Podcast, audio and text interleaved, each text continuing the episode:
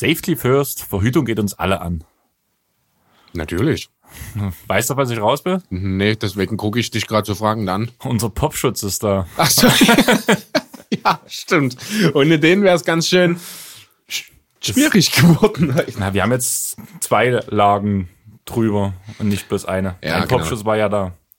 Regel Nummer eins, Double Tap, Zombieland.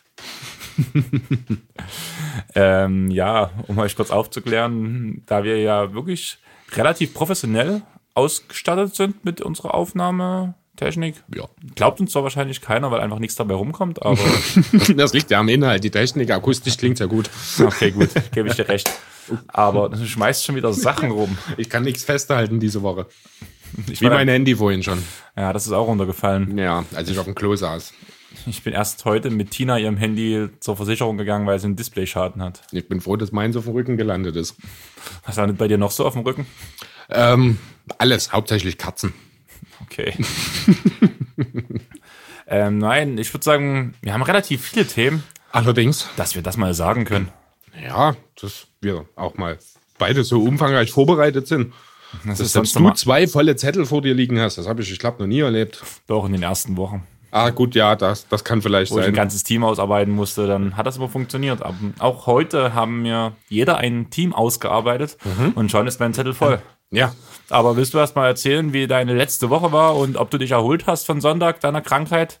Nachdem ich das Bild auf Instagram von dir schlafend auf dem Basketballparkett gepostet habe. da hätte ich wahrscheinlich auch sehr gut schlafen können, ja. Nee, tatsächlich, also mir geht's besser auf jeden Fall, weil ich bin hier. Das ist schon mal ein gutes Zeichen. Insgesamt bin ich aber immer noch ganz schön mitgenommen. Ich kann dir gar nicht genau sagen, was es ist. Gestern hat's mich noch mit, ja, fast schon Schüttelfrost äh, da niedergestreckt. Also das ist jetzt, klingt jetzt wahrscheinlich schlimmer, als es ist. Ich habe mich danach, also ich bin früher von der Arbeit, habe mich sehr ausgiebig heiß geduscht, hingelegt und danach habe ich mich wieder besser gefühlt. Heute habe ich den Tag auf Arbeit gut überstanden, also dachte ich mir, kann man das Ganze jetzt hier auch in Angriff nehmen. Ich hätte den Hals umgedreht. Das war einer der Gründe, warum ich hier bin. Also ganz ehrlich. Ja, das, ich kann es leider auch nicht ändern. Es gibt einfach so Phasen, da kommt man. Wir haben ja telefoniert am Sonntag, du hast ja mitgekriegt, wie. Ich habe sogar zu Tina ehrlich gesagt, äh, das wäre heute nichts geworden. Ja, das wie gesagt, also ich habe ja überhaupt nichts von dem, was du mir gesagt hast, irgendwie festhalten können und verarbeiten können. Zwei Schlagwörter sind hängen geblieben, wir hatten es vorhin nochmal. Also es hätte einfach keinen Sinn gemacht. Ich hoffe Willst heute. möchtest du die zwei Schlagworte einfach mal nennen, um die Leute schon ein bisschen zu spoilern? Äh, ja, Miami und die Rosen waren das, wenn mich nicht alles täuscht. Wir werden dann später nochmal drüber sprechen. Dann kannst du mir ja alles, was du mir am Sonntag am Telefon gesagt hast, einfach nochmal erklären. Vielleicht kann ich ja dann mit mehr dazu sagen als da. Okay, dann würde ich sagen, ich habe gleich mal direkt eine Frage an dich. Wie viele Spiele haben deine Sixers gewonnen in der letzten Zeit? Ungefähr. Wie viele? Na? 29 in der Saison, aber jetzt nicht so prickelnd zuletzt. Ist halt ein bisschen schwierig. Ich glaube, es ist ein Sieg bei relativ vielen Niederlagen, oder? Täusche ich mich da? Ich kann es dir gar nicht genau sagen. Ich weiß jetzt, Weißt du, was bei dem, was bei dem Sieg der Fall war? Äh, das erste 30 Punkte Triple-Double von Ben Simmons. Ich habe Sixers geguckt. Wie ich dir diese Saison gesagt habe, wenn ich Sixers gucke, gewinnen die Sixers. Dann solltest du das öfter tun, habe ich das Gefühl. Embiid fehlt noch mindestens eine Woche. Und genau bei diesem Sixers-Spiel hat ein- der The Zone-Kommentator ein etwas gesagt, wo ich mir gedacht habe, hm, interessant, der Leistung des Spiels auch definitiv entsprechend. Aber in meiner Wahrnehmung als Nicht-Sixers-Konsumierer, Ich weiß, worauf du hinaus willst. Du redest von Ben Simmons Defense, oder? genau, Ja, das, äh, du hast das irgendwo kommentiert, ich glaube bei Gut Next oder sowas, da habe ich den Genau. Kommentar gesehen, genau. Und da fiel mir was ein, was ich diese Woche gescreenshottet habe, was super zu dem Thema passt. Und zwar, das klingt, als wären wir super abgestimmt aufeinander. obwohl es totaler Zufall ist. Ich schaue gerade mal, von wann war der Screenshot? Das habe ich am 21. Januar, also am Mittwoch habe ich, nee Quatsch, heute ist Donnerstag, am Dienstag habe ich das gesehen. Da hat mal äh, auf Twitter jemand die äh, Shooting-Quoten der Gegenspieler von Ben Simmons, wenn er sie verteidigt, mal so ein bisschen dargestellt. Ich nenne dir einfach mal ein paar Zahlen und ein paar Namen. Äh, angefangen hier mit Tyler Hero, der gegen Simmons in drei Spielen nicht einen Punkt gemacht hat. Genauso wie Lonzo Ball, da stehen die Punkte nicht dabei. Also das ist wirklich eine, ich zeige es dir kurz, Twitter einfach bloß eine Aufstellung, mal so die relevanten. Er hat Nick Vucevic von The Magic bei null Punkten gehalten. Äh, Jimmy Butler hat er bisher am meisten von allen Spielern verteidigt. Mit, da hat keinen Dreier gegen Simmons getroffen, was jetzt nichts heißt, weil Jimmy Butler keine Dreier trifft aktuell, hat aber auch insgesamt nur 25% Field Goal. Pascal Siakam hat Simmons bei 25% Field Goal und 16% Dreier gehalten. Kyrie Irving 25% Field Goal, Drew Holiday 14%. James Harden ist ja fast schon der Star unter den Namen, der hat 33% gegen Ben Simmons getroffen. Ähm, Kemba Walker hat fünf Punkte bei nur drei gemachten. Das macht keinen Sinn, sehe ich hier gerade. Mit drei Made Field Goals kann man keine fünf Punkte machen. Also vielleicht etwas mit Vorsicht zu genießen, die Statistiken, die ich hier habe. Trae Young hat gegen Simmons nicht gepunktet. Doncic hat ein Field Goal gemacht und vier Turnover gegen ihn produziert. Zach Levine, Jalen Brown 0% Field Goal, beziehungsweise Brown sind es die Dreier. Nee, 0% Field Goal in drei Spielen. Nur mal so als Beispiel, Kevin Love vielleicht noch ein Punkt bei 0% Field Goal in drei Spielen.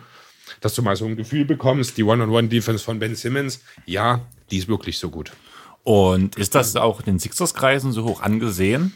Ähm, Weil so als Nicht-Sixers-Fan, ich kann wirklich, also klar, ähm, Ben Simmons ein überdurchschnittlicher Verteidiger, so aus meiner Sicht vor dieser Aussage gewesen.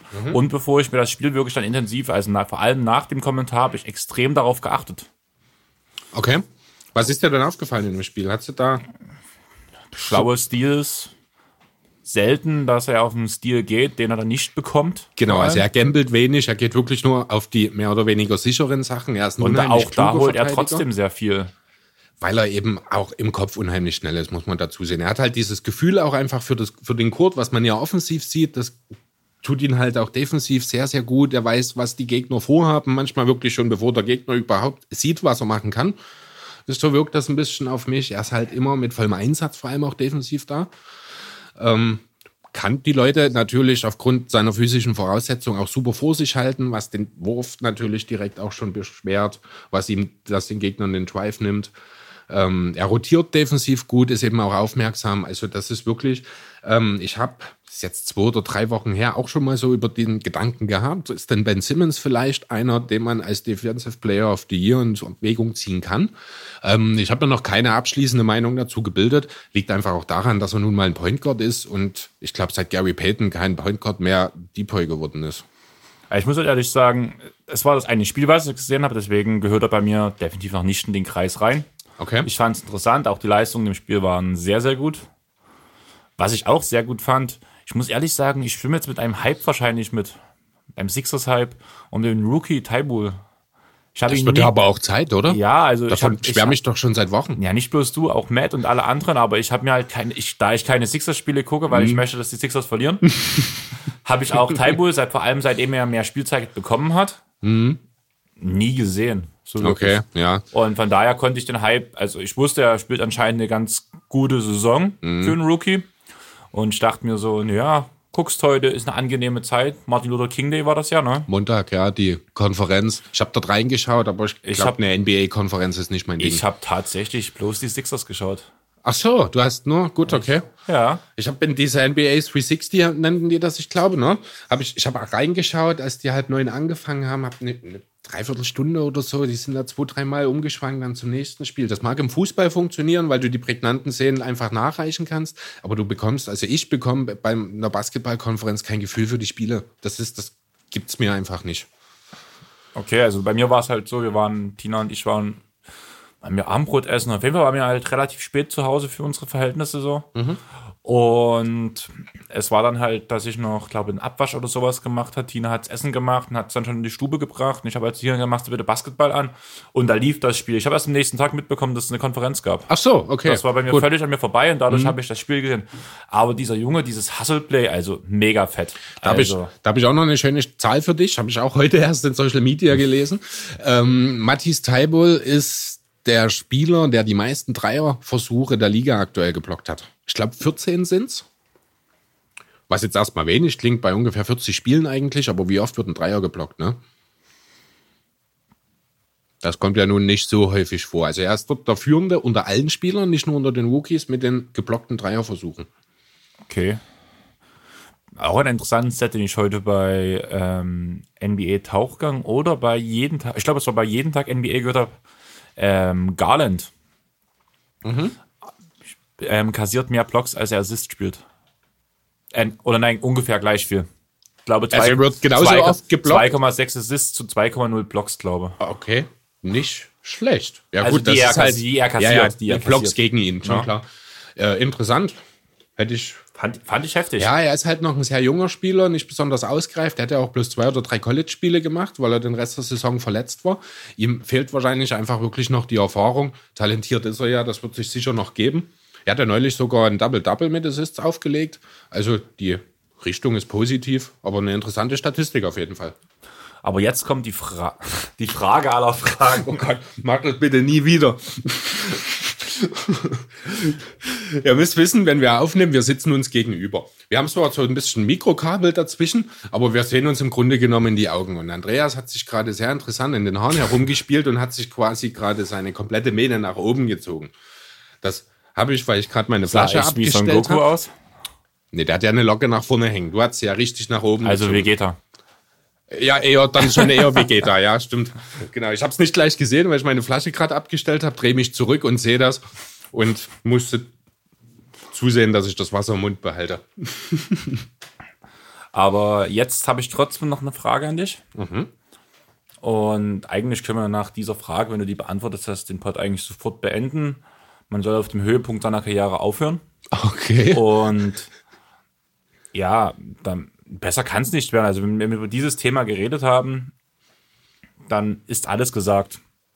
Jetzt bin ich gespannt, worauf du hinaus willst. Ich habe ein Meme gesehen diese Woche, wo Scalabrini einen Staffelstab an Alex Caruso Oh ja, überreicht. das habe ich ja auch gesehen. ja, The Next Goat, sehr gut. ja, da musste ich auch lachen. Stimmt, daran kann ich mich erinnern. Aber mal ganz ehrlich, ähm, du bist ja noch ein bisschen der alten Zeit tiefer drin als ich. Aha. Und außer dieses, diese Memes und halt so diese ungefähre Schi- Geschichte zu Scalabrini, auch dieses legendäre Interview, wie er mal seinen Kindern erzählt und seinen Enkelkindern, was er geleistet hat. Das ist halt eigentlich eine ganz coole Geschichte. Ich weiß nicht, willst du es wiedergeben? Soll ich es kurz wiedergeben, dass man es einfach mal erwähnt hat? Äh, mach du bitte, ich habe es nicht mehr ganz auf dem Schirm. Naja, ähm, Scalabrini war ja damals mit MJ im Team und hat dementsprechend auch die Titel mitgewonnen und war halt so dieser typische Mental Guy, Veteran Guy in der Kabine, immer für gute Stimmung gesorgt, war aber, äh, er war schon ein okayer, durchschnittlicher Basketballer, was kann man da sagen? Ähm? Karrierestatistiken, 3,1 Punkte, 2 Rebounds, 0,8 Assists in aber 520 Spielen. Das klingt, Also- es klingt legendär. Äh, Ja, also ich habe gerade mal bei BKUF mal aufgemacht. Seine beste Saison, was die Punkte angeht, war 2006, 2007. Ach nee, stimmt nicht. 2004, 2005 mit 6,3 Punkten. Damals hat er 21. Klugei nennt man es gerne mal, der halt wirklich auch so ein Hasseltyp ist, der die Sachen macht, die eben nicht im Boxscore auftauchen, der das Team einfach zusammenhält. Darf ich ehrlich sein? Also so niedrig habe ich die Zahl nicht erwartet. Ich auch nicht. Also ich war selbst überrascht, als ich es gesehen habe, ja. Okay. Nun, auf jeden Fall war danach irgendwann mal nach seinem Karriereende ein Interview, wo halt auch über die gemeinsame Ze- Zeit mit Jordan gesprochen wurde und über die Titel und wie wichtig er für das Titelrennen war. Und er hat dann halt bloß so erzählt, na ja, so die Leute, die jetzt derzeit dabei sind, dann werde ich halt erzählen, Ich muss dir, ich glaube, das ist mir vorhin schon irgendwie kommen. Also mit Jordan hat er nicht gespielt. wo hat er dann die Titel gewonnen? Mit den 2000 Celtics? Ja, mit Boston hat er den gewonnen. 2008 war das die Big Three-Saison. Genau, da war er bei äh, um Garnett und Pierce und Co. Aber er ist erst 2001 in die Liga gekommen. Da hat Jordan keine Titel mehr geholt. Wie gesagt, ich kenne mich da in der History zu wenig Mhm. aus. Es war jetzt, ich erzähle es auch bloß aus Reim, Hören sagen und da kann auch, wird nicht jedes Wort direkt stimmen, aber das ist schon mal gut, dass ich da dich dabei habe. Ich hab's jetzt Deswegen- auch, also ich hätte es jetzt auch nicht unmittelbar zuordnen können, weil ich bin jetzt auch überrascht, dass er ja letztlich nur zehn Jahre in der Liga war. Ich hätte gedacht, er wäre auch länger dabei gewesen. Deswegen hätte es durchaus sein können, dass er noch in den frühen Neu oder in den späten 90ern gespielt hat. Ähm, die habe ich ja jetzt auch persönlich nicht so ganz mitgekriegt mit acht Jahren. Äh, von daher, Ah, Das Bild, an was ich immer denke, Mhm. ist dieses, wo er von der Bullsbank aufsteht, wo es auch wirklich die Bulls waren und seinen Trainingsanzug auszieht. genau, ja, die letzten Das zwei Jahre hat er in Chicago gespielt, ja. Prägt, Aber- einprägsame Bild, wenn Mhm. ich an Brian Scalabrine denke. Er war eine prägende Figur bei Derrick Rose MVP-Saison. Zurück zum Thema. Er hat dann, da ging es halt um die Zeit in Boston und nicht über die Zeit bei den Bulls. Ja. Hat dann gesagt, ja, wenn mich Leute fragen, wie es zu dem Titel kam und ich so werde dann sagen, ja, ich war dabei. In zehn Jahren werde ich dann wahrscheinlich sagen, ich war ein wichtiger Spiel, ich war Rollenspieler, ich habe gespielt. Danach meinen Kindern werde ich irgendwann erzählen, ich war Starter. Und meinen Enkeln werde ich sagen, ich bin der Mann gewesen, der den Titel gewonnen hat. Er hat ja immer in neun Spiele in der Saison gestartet. Ist ja nicht ganz gelogen. Ich finde diese Geschichte einfach cool. Aber also er- ein total sympathischer Typ einfach. Genau, einfach wirklich so einer, ja, wie es eigentlich auch irgendwann mal Dwight Howard Anfang seiner Karriere war. Jetzt rein vom der Persönlichkeit her meine ich, so ein absoluter lustiger Typ, der immer versucht, so ein bisschen die äh, Sachen zu entspannen und der immer einen lustigen, witzigen Spruch auf den Lippen hat, sowas. Ja, und das, so wird man dann eben auch zu einer Ikone wie die White Mamba. Also kann man schon sagen, dass Caruso eher schon mehr Potenzial hat. Ich halte Caruso ohnehin für einen sehr, sehr fähigen Rollenspieler in der Liga. Gute Defense, er bringt einen Wurf mit, er kann ein bisschen Ballhandling machen, er ist der perfekte dritte oder vierte Guard in der Er kann Rotation. gut pumpen. Ja, genau, also er, ist, er kann auch mal den einen oder anderen aufs Poster nehmen, was man ihn ja überhaupt nicht ansieht. Eigentlich, so auf den ersten Blick ist er jetzt so wie so der Typ Joe Ingles. Der kleine Farmerjunge. Ja, genau. Ja, aber das ist ja ein Wahnsinnsathlet. Also der kann auch gerne mal Andre Drummond aufs Poster nehmen. Das würde ich mir wahrscheinlich sogar an die Wand hängen. Das ist also absolut brauchbarer. Dafür, dass ich mir das an der Wand hänge, muss er noch das Trikot wechseln. Ah ja, da wäre ich dann. Das darf dann gerne auch ein Lakers-Trikot sein. Da geht es ja um den Dude und nicht um das Team. Du weißt, Ich weiß, was du meinst. mein 2K. Das ist das beste Beispiel. Also nur mal so für euch. Ich habe mir zum allerersten Mal die 2K Legend Edition geholt. Also ist nur schon eine Weile her, September, wo es direkt rausgekommen ist. Aus dem Grund, dass ich äh, ähm, Anthony Davis nicht mehr im Spieleregal stehen haben wollte. Tja, Also nicht wegen Anthony Davis jetzt prinzipiell, aber weil es die Lakers weil es sind. die Lakers sind. Ja, ich kenne das. Ich mache das bei FIFA so. Ich kaufe mir ja auch äh, die FIFA-Reihe jedes Jahr aufs Neue und das, äh, die Hülle, die draußen steht, ist die, ich glaube, von 2017, weil dort Marco Reus im BVB-Trikot drauf ist. Damit ich eben nicht irgendwelche anderen, sondern ich habe dann mein Lieblingsteam dort drauf und das ist dann halt die Hülle, ist ein paar Jahre alt, aber das Spiel ist ja dann, das kannst du ja wechseln. Mit deinem Lieblingsspieler. Ähm, boah. Kann ich dir gar nicht so genau sagen. Ich habe mir schon sehr lange keine Gedanken mehr drüber gemacht, wer aktuell beim BVB mein Lieblingsspieler ist. Aber ich glaube, tendenziell gehört er mit oben rein, ist aber wahrscheinlich nicht ganz oben. Ich bin da sehr unpopulär unterwegs. Ich bin großer Fan von Marcel Schmelzer. Der wird in den Dortmunder Fankreisen sehr, sehr zwiegespalten betrachtet. Deswegen fällt er ein bisschen aus der Reihe. Nun gut, also ich würde sagen, kurz Zion angesprochen nochmal. Wollen wir kurz über Zion reden oder nicht? Ja, können wir gern machen. Hat ja nur durchaus die Nacht gezeigt, dass er durchaus in der Lage ist, Du meinst, er hat- NBA zu spielen. Er hat drei Minuten lang gezeigt, dass er durchaus in der Lage ist, NBA zu spielen. naja, er hat ja nicht, die drei Minuten hat er die vier Dreier gemacht, ja. Aber er hat ja insgesamt, ich glaube, 17 Punkte sogar am Stück gemacht. Im dort, ne? letzten Viertel. Genau. 17 Punkte. Na, das sind dann halt die zwölf Punkte durch die Dreier dabei, vier von vier Dreier in seinem ersten Spiel. Ich habe mich ein bisschen an Nicolo Melli erinnert gefühlt. Ja. Also die Pelicans und äh, Saisondebüts scheint ganz gut zu funktionieren von draußen. Vielleicht hätte man die Spieler einzeln einen nach dem anderen in die Saison einführen müssen. Vielleicht würde die Bilanz dann ein bisschen besser aussehen. Das klingt aktiv nach Load Management. Auf eine andere Art und Weise. Ja. ja, Wahnsinnsspiel. Also er hat gezeigt, sehr interessant fand ich äh, teilweise, also in diesem Lauf, wo auch Zion seine Dreier geworfen hat, war er ja der Big Man quasi, der Sender der Pelicans. Äh, hat gespielt mit vier Guards. Ich weiß gar nicht mehr, Holiday, Hart, Moore und ich weiß gar nicht, wer der vierte war. Ich habe es bloß gelesen. Äh, Ich habe gesehen, früh. dass Paddy Mills ihn verteidigt hat oder an der Freiwurflinie stehen geblieben ist und den Hand, die Hand gehoben hat. Beim Okay. ersten Dreier. Ja, klar, die, die haben Zion offen stehen lassen. Kann ich auch absolut nachvollziehen. Es wird wahrscheinlich auch so schnell nicht mehr passieren, dass er vier von vier von draußen geht. Ob er nun frei steht oder nicht, aber das ist natürlich eine schöne Geschichte, vor allem für ihn. Ähm, und mit dieser Ultra-Small-Ball-Lineup, die ich jetzt gerade angesprochen habe, ich weiß leider gerade nicht, wer der vierte Mann neben Zion war. Ähm, ja, er ist ja 1,98 groß als Center dann. Du, was da für ein Tempo das äh, möglich sein könnte. Jeder kann schießen dort. Zion ist ja selber auch ein sehr fähiger Passer. Das geht ja ein bisschen unter bei ihm gerne mal. Ähm, da kann ich mir gut vorstellen, dass man die Pelicans vielleicht in Zukunft öfter mal sehen, sich anschauen sollte, weil dort wird in Zukunft gerannt und gebombt noch ein Löcher. Also ich freue mich tierisch drauf, ich will ein Spiel gegen die Wizards sehen. Pelicans gegen Wizards.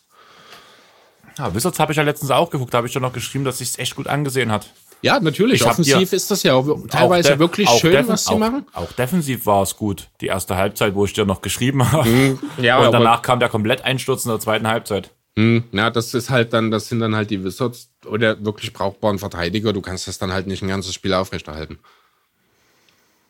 Aber ja, wollen wir zu den Hauptthemen gehen oder wollen wir noch schnell die drei entscheidenden Verletzungen, vier entscheidenden Verletzungen durchkicken? Du kannst ja mal kurz ansprechen. Äh, Mason Plumlee, rechter Knöchel verletzt. Das ist der Backup von Jokic, ne? Genau. Sollte verkraftbar sein, steht ein Ah, Zeitplan ja, ist an. wichtig, erst wichtig. Er ist wichtig, ja, aber Jokic Überall. hat sich ja deutlich verbessert in den Drei letzten Wochen Wochen. bis einen Monat. Okay. War in meinem Fantasy-Team. Mhm. Mal wieder. Gibt es noch einen dritten Sender am Kader der Nuggets? Ja, Bull Bull. Der wird wahrscheinlich keine Minuten sehen. Könnte, klar, die Backup-Minuten könnten wehtun, wenn die fehlen. Das stimmt. Und der war echt gut. Also hat gut geliefert, war auch. Ja, ist Superman als Backup-Sender sehr, sehr brauchbar, würde auch vielen Teams weiterhelfen. Dann Josh Richardson hast du mir gesagt, wird aber noch evaluiert, was genau ist. Genau, da haben wir vielleicht, kommt jetzt im Laufe unserer Aufnahme irgendwann mal auf meinem Handy eine Benachrichtigung. Vielleicht ist sogar schon eine da.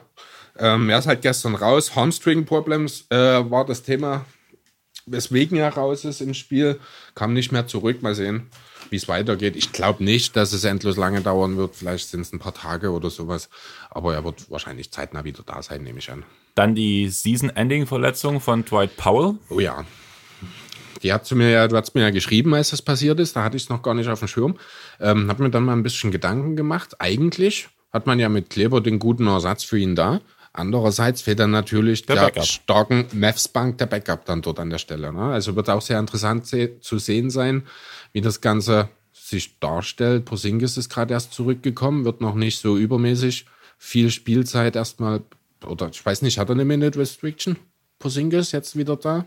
Ich glaube nicht. Okay, Er hat relativ viel gespielt. Ich habe ja das komplette Spiel Clippers gegen Dallas auf den Ohren gehabt. Mhm. Also ich bin aufgestanden zum Spielbeginn durch Zufall, weil es einfach gepasst hat mit meinen veränderten Arbeitszeiten gerade.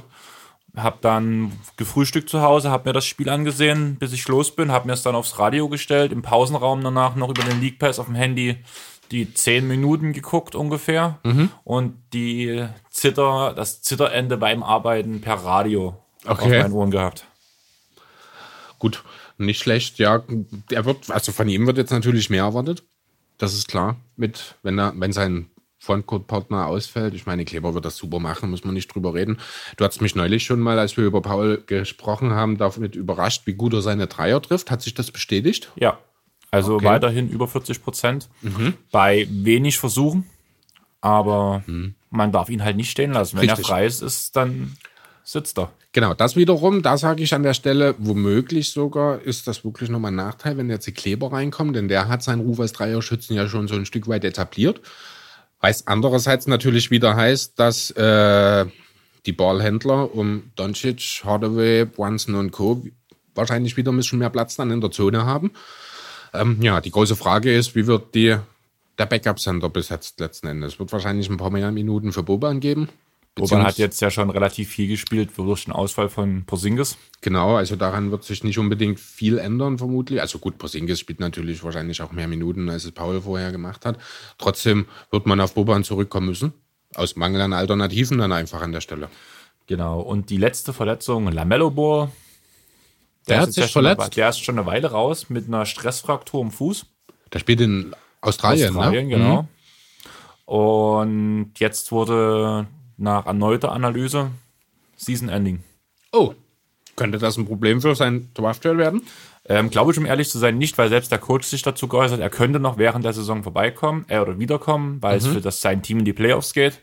Aber Also ist das mehr eine Vorsichtsmaßnahme quasi? naja, nicht, nicht unbedingt für Lamello, sondern der Trainer hat es so begründet, aus dem Grund, dass er, also er ist halt kein Star in dem Team. Er legt gute Zahlen auf, aber er ist jetzt halt nicht der absolute Star, einfach weil es halt Er andere ist halt noch ein Junge. Genau, er ist noch ein Junge, genau so kann man es am besten sagen. Und in den Playoffs zurückkommen, ist eh immer schwierig, vor Mhm. allem für einen jungen Spieler, wo der Trainer ihn eh sowieso kaum einsetzen kann. Warum dann was für seine Zukunft riskieren, wenn er eh nächstes Jahr in die NBA soll und ja mittlerweile sogar als Top-Prospect die, also Richtig, genau. sie Deswegen, gesehen wird. Also er ist ja ein relativ sicherer Top-3-Pick eigentlich, mehr oder weniger. Bis jetzt. Na, ja, natürlich, da kann sich noch viel ändern. Jetzt die Verletzung wird ihm auch nicht unbedingt gut tun. Aber ich bin mir sicher, da wird dann auch der Name seine Teil dazu beitragen, dass er nicht zu tief fällt. Ja, das denke ich halt auch und mal gucken, wie es Wobei wird. Ich das bei dem mittleren Bruder ja auch nicht geklappt hat. Er ist ja auch undrafted rausgegangen. Lee An Angelo, Lee Angelo, war das jetzt diesen Sommer, ich glaube? Ja, erst undrafted draußen, ja. Aber da war ja noch ein bisschen mehr mit dieser, wo er in der Türkei geklaut hat oder sowas. Da Ja. gab es ja diese ganzen Geschichten. Also jetzt Es mal ehrlich gesagt, man merkt bei Lonzo, dass er, dass er ein schlauer Typ ist. Das, und ich glaube, so diese ganze Gehirn, dieser ganze Gehirnschmalz von Liangelo ist auf seine Brüder übergegangen, weil ja alle wirklich in der Familie sogar auf Lamello gehen, dass er besser ist als Lonzo. Genau, das wollte ich auch gerade sagen. Es ist ja einhellig mittlerweile mehr oder weniger durch, ja, bekannt oder mittlerweile schon öfter thematisiert worden, dass ja äh, Lamello der talentierteste der drei Big Baller sein soll.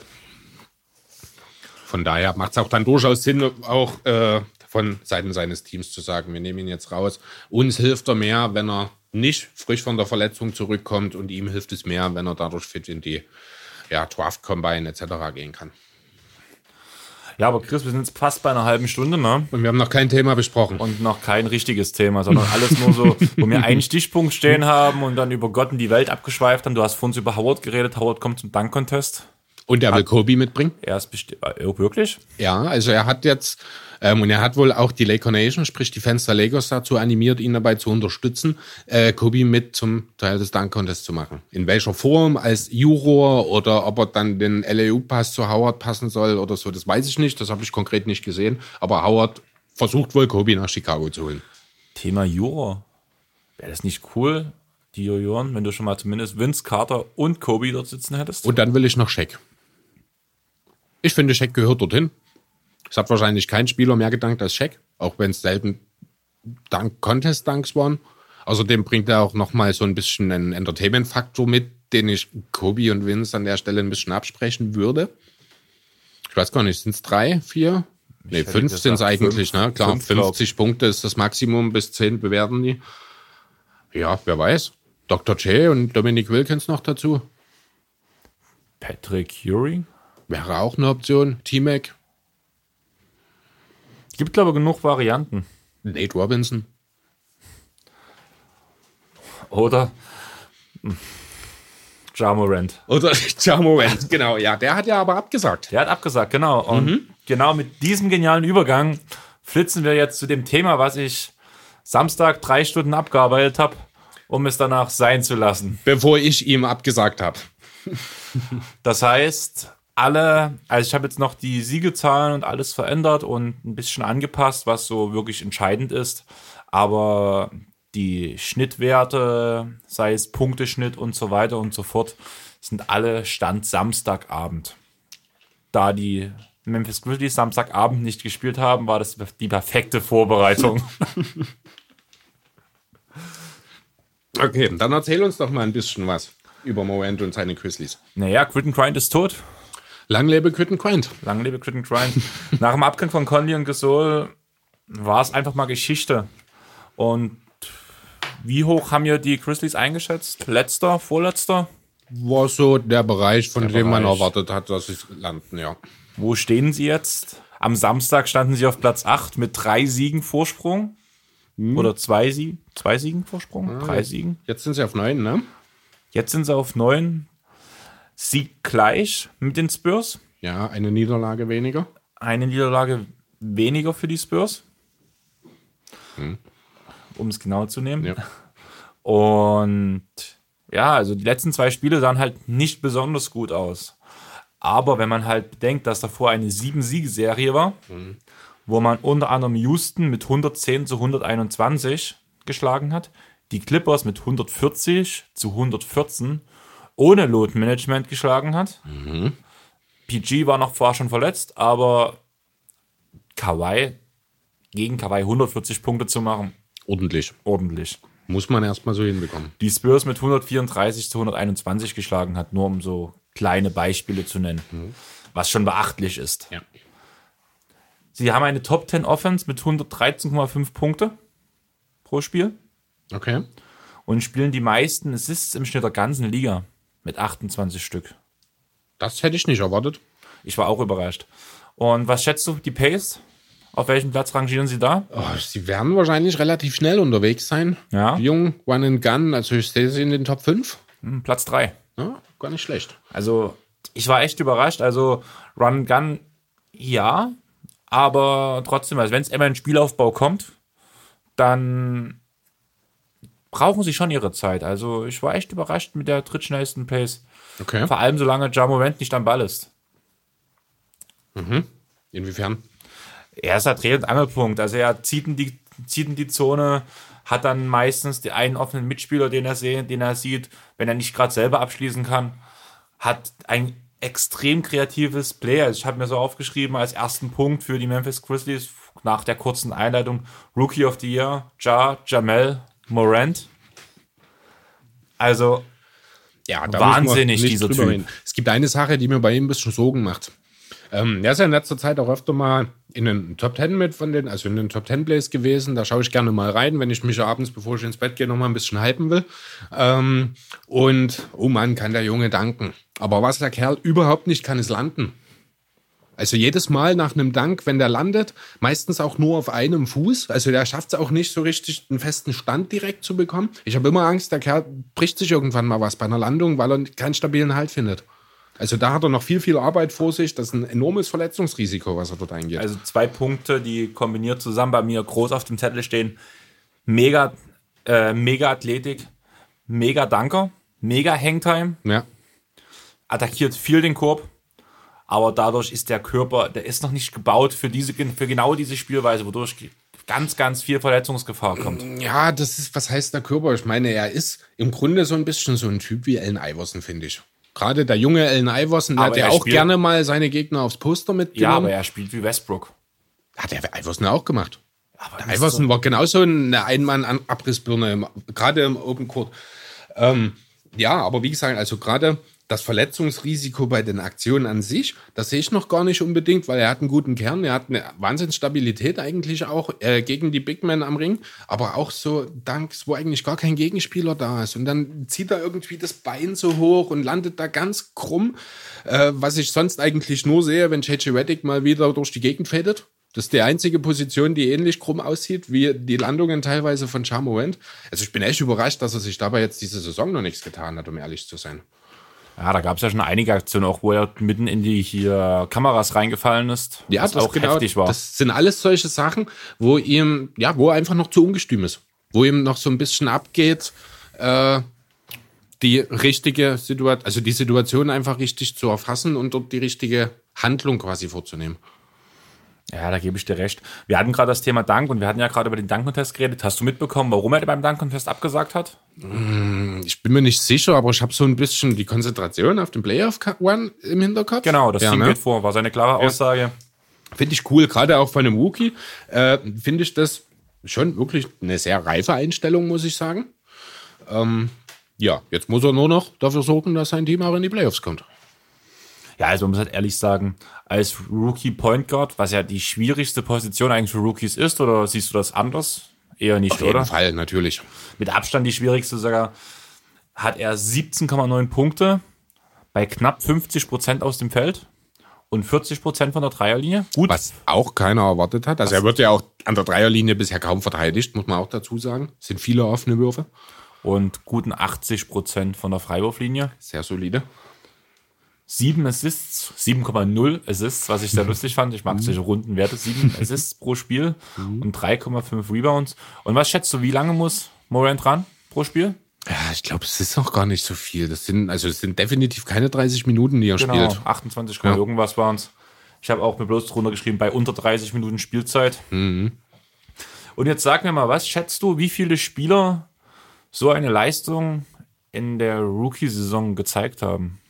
Du meinst jetzt mit so einer Leistung Quote- 18,7 bei über 50 und über 40 sozusagen. Genau. Wie viele Rookies gab es da? Einer spielt sogar noch. Ach nee, ja doch, einer spielt sogar noch. Einer spielt sogar noch. Ja. Wo spielt der? In Atlanta. Dann ist es Vince? Nee. Trey Young. Ach so, ja. Letzte Saison erst. Stimmt.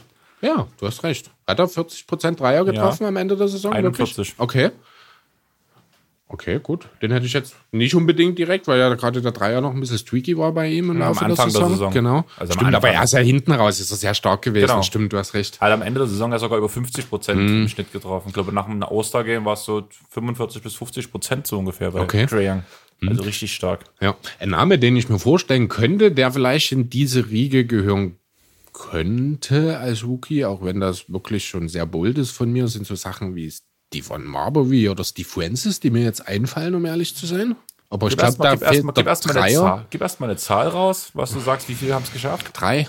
Drei haben es geschafft, Ja. richtig. Gut, gut geraten. Okay, zwei haben wir jetzt also schon. Dann fehlt ja nur noch einer. Ah, nee, drei also andere, ne? Drei andere, genau. Okay.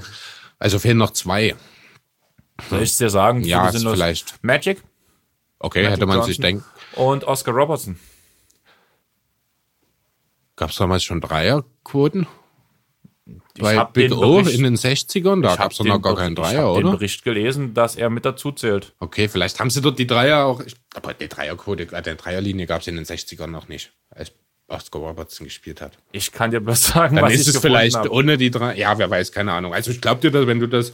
Ich glaube, ich stand habe auch das nicht, es standen halt diese Zahlen dabei mit Quoten, was Mhm. ich gelesen habe, und dass es bis jetzt bloß drei Spieler gab. Okay. Also die Dreierquote, ich muss auch gerade ehrlich sagen, es kann, ich habe mir die Quoten halt selber rausgeschrieben auf NBA. Vielleicht ging es da wirklich um die reinen Stats. Kann sein. Vielleicht auch mit der Wurfquote, ohne die Dreierquote, Genau. dann ist das auf jeden Fall eine Sache, wo ich sogar fast überrascht bin, dass es nur drei sind. Wäre eigentlich relativ schwach, ne? Ja, weil gerade LeBron James, in sein, aber hat Ja, er aber- 50% Field Goal gehabt in seiner Rookie-Saison? Und sieben Assists pro Spiel. Ja, sieben Assists pro Spiel ist ja auf jeden Fall mal sein Karriereschnitt, das ist es nicht auszuschließen.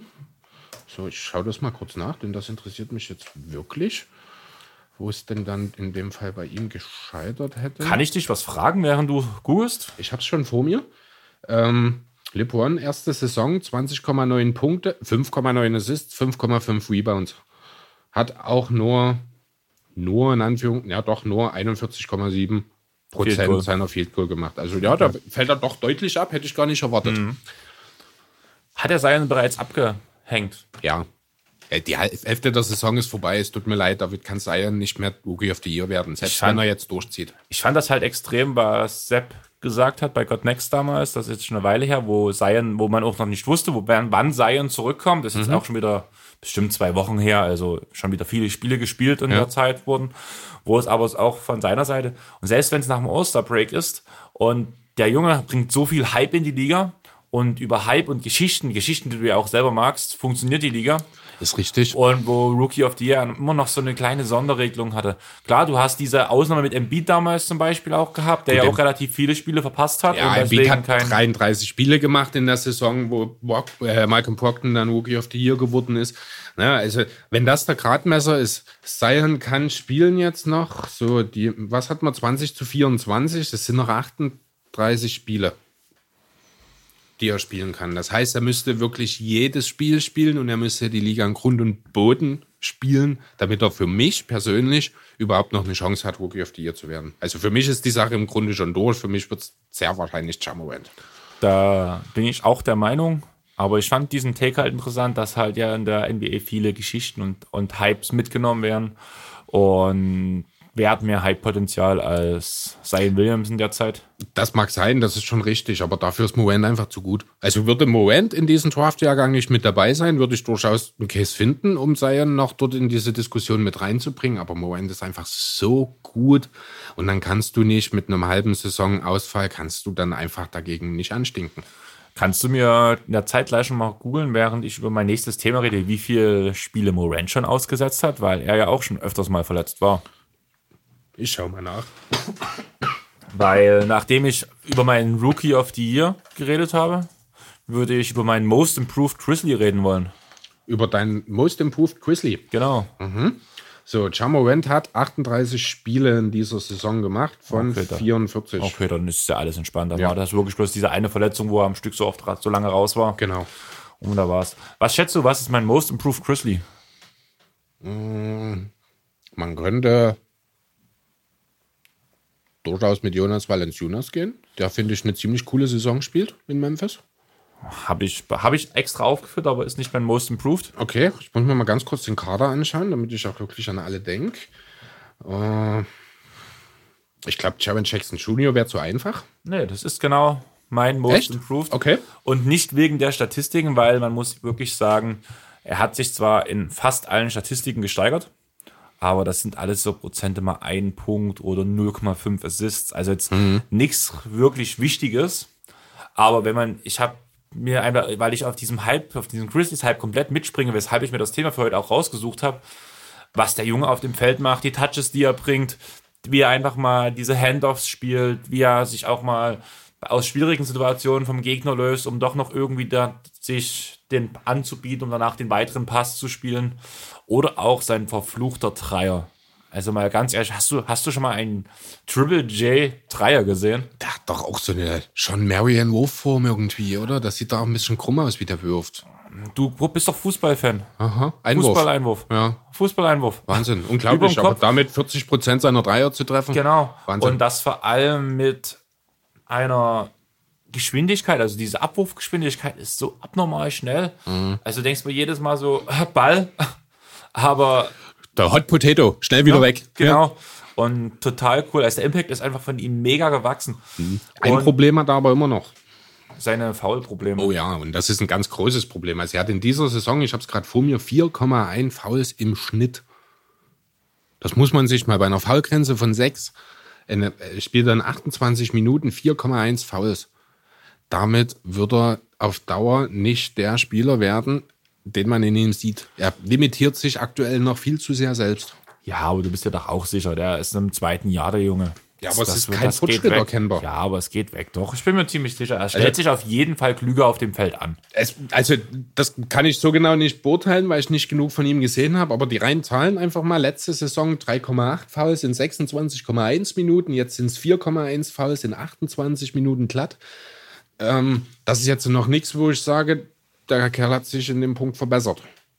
Ja, also klar, er ist noch jung, er ist immer noch erst 20 und Big Men brauchen gerade die Foul-Thematik ist immer eine Sache, die du nicht äh, in den erst, im ersten oder zweiten Jahr komplett abstellst.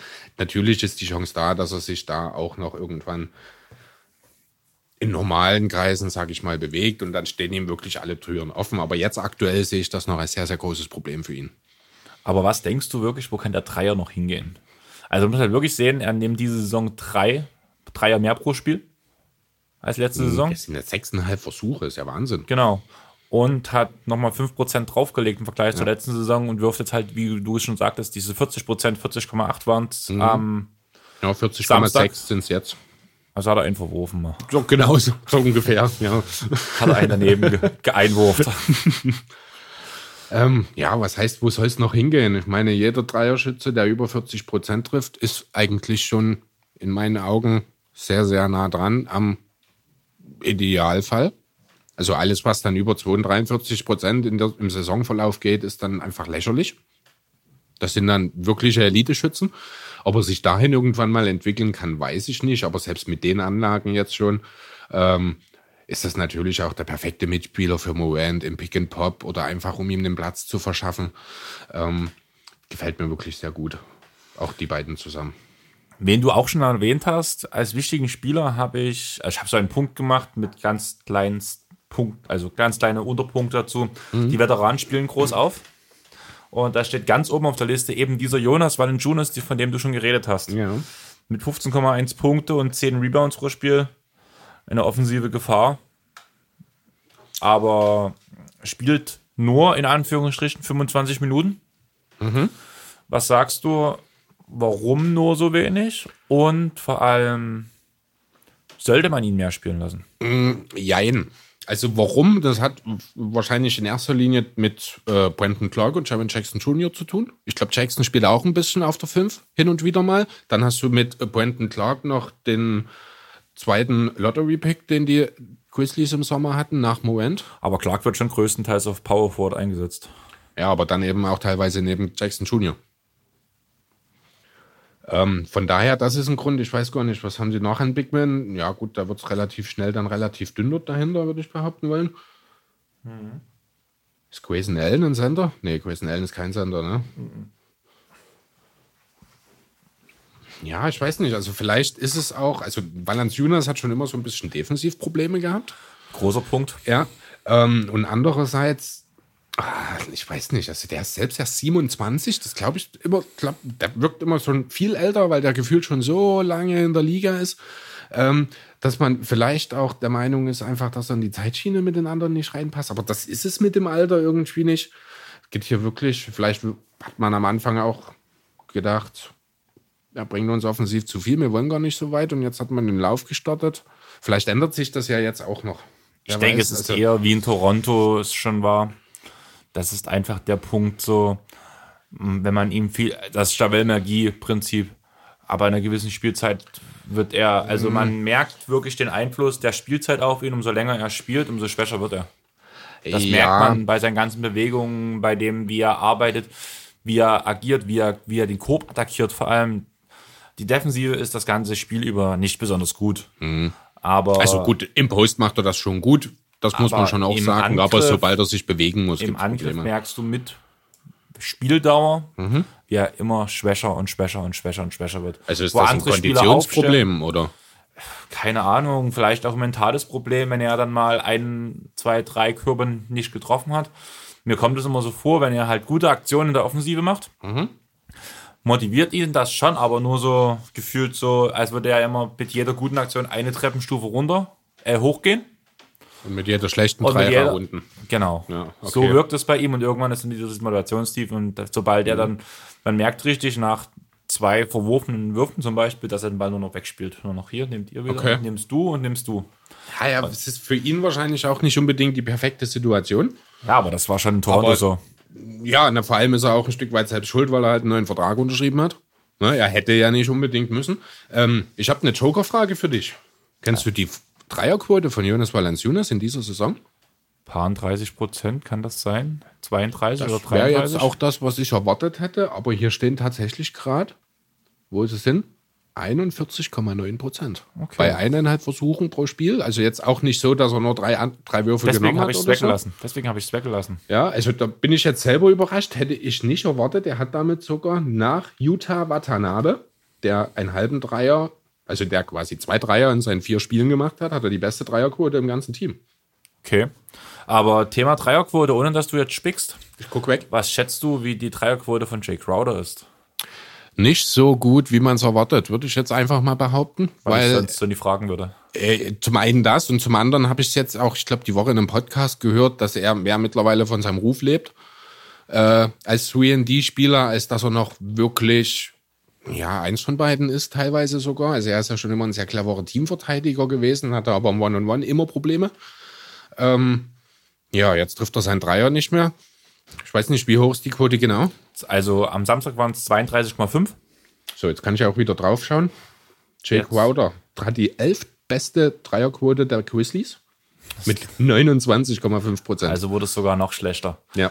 Aber ich muss ehrlich sagen, Bei weil du halt Versuchen sagst, als guter Teamverteidiger, ich finde, er verteidigt immer noch gut, auch diese Saison. Okay. Aber was man vor allem auch im Angriff merkt, ich kann dir nicht mal erklären, woran es genau liegt wenn Jamorant den Ball hat und Crowder steht in der Ecke für den Dreier bereit, läuft ein geordneteres Spiel, als wenn er draußen sitzt. Er muss nicht mal den Ball bekommen. Ja, aber das, das ist, das, das Spiel ist, sieht geordneter aus. Das Gravity, das ist einfach der Ruf, den er sich ja nicht zu Unrecht, sage ich mal, in den letzten Jahren auch erarbeitet hat, halt als guter 3D. Beziehungsweise, aber du musst ehrlich sagen, vor vier Jahren in Boston erarbeitet hat. Ich schaue gerade mal in seine Karrierestatistiken. Das ist ganz schön runtergegangen, muss ich ehrlich sagen, die letzten Jahre. So, die Dreierquoten, schauen wir mal rein.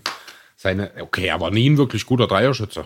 Der hat das eine Jahr in Boston gehabt. Also seine Karrierewert liegt bei 33,4. Er hat, genau, das eine ist sein letztes. Was ja, ist das? Moment. Du guckst skeptisch. Ja, hier passt. Ach nee, er ist dann, ach nee, genau, sein letztes Jahr in Boston hat er 39,8 Prozent getroffen für 14 Punkte knapp. Das Jahr davor hat er sogar sein Career High mit 14 Punkten gehabt, 14,2. Da hat er nur 33 Prozent getroffen, aber diese 39, das ist wirklich der eine Ausrutscher nach oben. Äh, denn seine zweitbeste Dreierquote durch die Saison ist tatsächlich die, die ich gerade genannt habe, mit 33,6. Also er Okay. hat ein gutes Jahr gehabt, wirklich nur, hat nur einmal über 33,6 Prozent Dreier Kannst du mir getroffen. dann erklären, woher der Ruf kommt? Medien, Medien? Medien.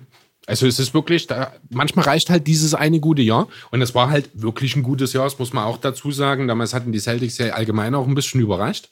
Und dort hat er halt wirklich gebombt, muss man mal so sagen. 39,8 Prozent bei 5 Prozent, äh, 5,5 Versuchen. Hat auch aus dem Feld mit 46 gut getroffen. Wie gesagt, seine Qualitäten defensiv sind bekannt. Er hat sich dort den Ruf erarbeitet als sehr, sehr, sehr, sehr, sehr solider Rollenspieler, 3D-Guy.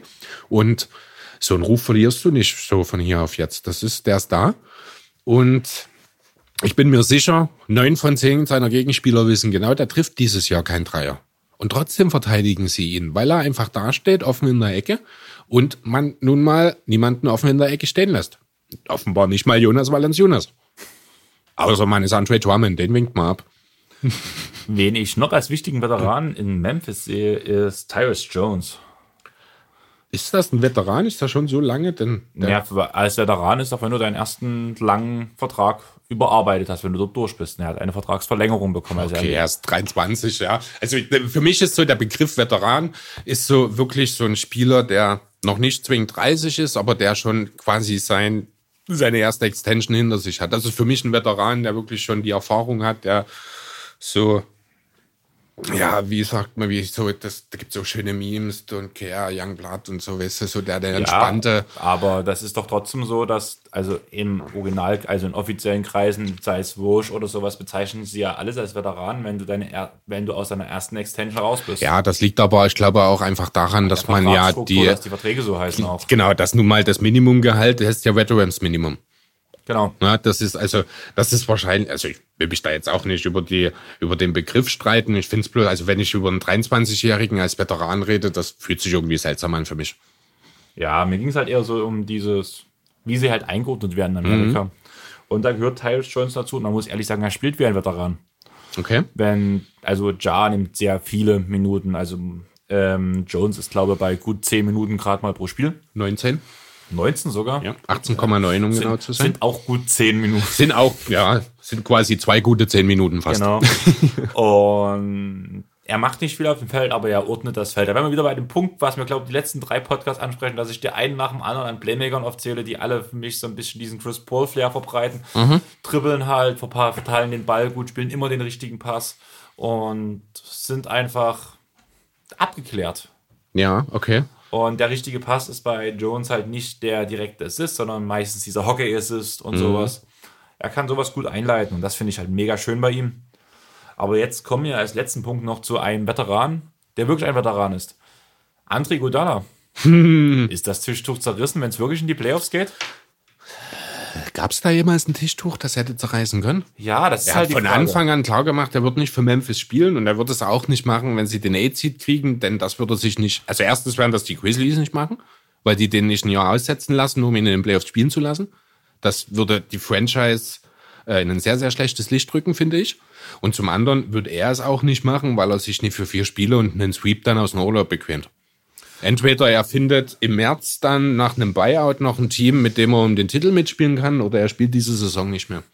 Ich finde das halt Oder lustig, vielleicht dieses Thema. Also äh, ich sehe das ganz genau wie du. Aber ich wollte dieses Thema einfach nochmal ansprechen, einfach weil es ja auch vor allem am Anfang der Saison in Interviews sogar die Aussage, dass halt Igodala nicht für ein Rebuild-Team spielen will, dass, Mhm. dass er keine Lust hat, um die ähm, sie je, Nacht für Nacht Um die Ohren eine Klatsche abzuholen. Ja. Und jetzt diese Entwicklung, Ja, da müssen wir vielleicht auch mal ein bisschen vorsichtig sein. Ich meine, wir reden hier immer noch von einem Team, das ja zwar um die NBA-Playoffs mitspielt, aber andererseits reden wir in diesem Jahr auch über einen Westen, dessen achter Platz eine negative Bilanz hat. Na, Ja, ich weiß noch, was du raus möchtest, aber ich finde es halt trotzdem, das ist halt eigentlich, das, was Memphis spielt, ist das, was Iguodala wollte. Um Nee, die Playoffs nein. mitspielen. Nee, Igodala wollte mehr. Igodala will nicht um die Playoffs spielen. Das hat er jahrelang gemacht. Er will bei einem Contender unterschreiben. Deswegen wird es auch kein Trade zu den Mavs geben. Beziehungsweise ein Trade zu den Mavs wäre sogar noch die realistischste Trade, äh, das realistischste Trade-Szenario, aber es wird nach einem Buyout keinen Wechsel zu den Mavs beispielsweise geben, auch nicht nach, ja, ja, auch nicht nach Philly, so wie die sich aktuell präsentieren, wo da eh nicht meine erste Option wäre, um ehrlich zu sein. Ähm, für ihn geht's wirklich darum, ja, LA. Es wird auf LA hinauslaufen. Das sind die beiden Favoriten neben den Bucks auf den Titel. Die großen Favoriten, das sind die Teams, aus denen er wählen wird wahrscheinlich. Auch wenn ich ihn mir, wie viele Spieler gut in Houston vorstellen könnte, halte ich das doch für sehr unwahrscheinlich. Ähm, ja, also Contender oder nichts, um es mit den Worten von Pep Guardiola zu sagen. Hat er auch Contender gesagt? Nein, er hat gesagt Mario Götze oder nichts. Damals als Bayern-Coach.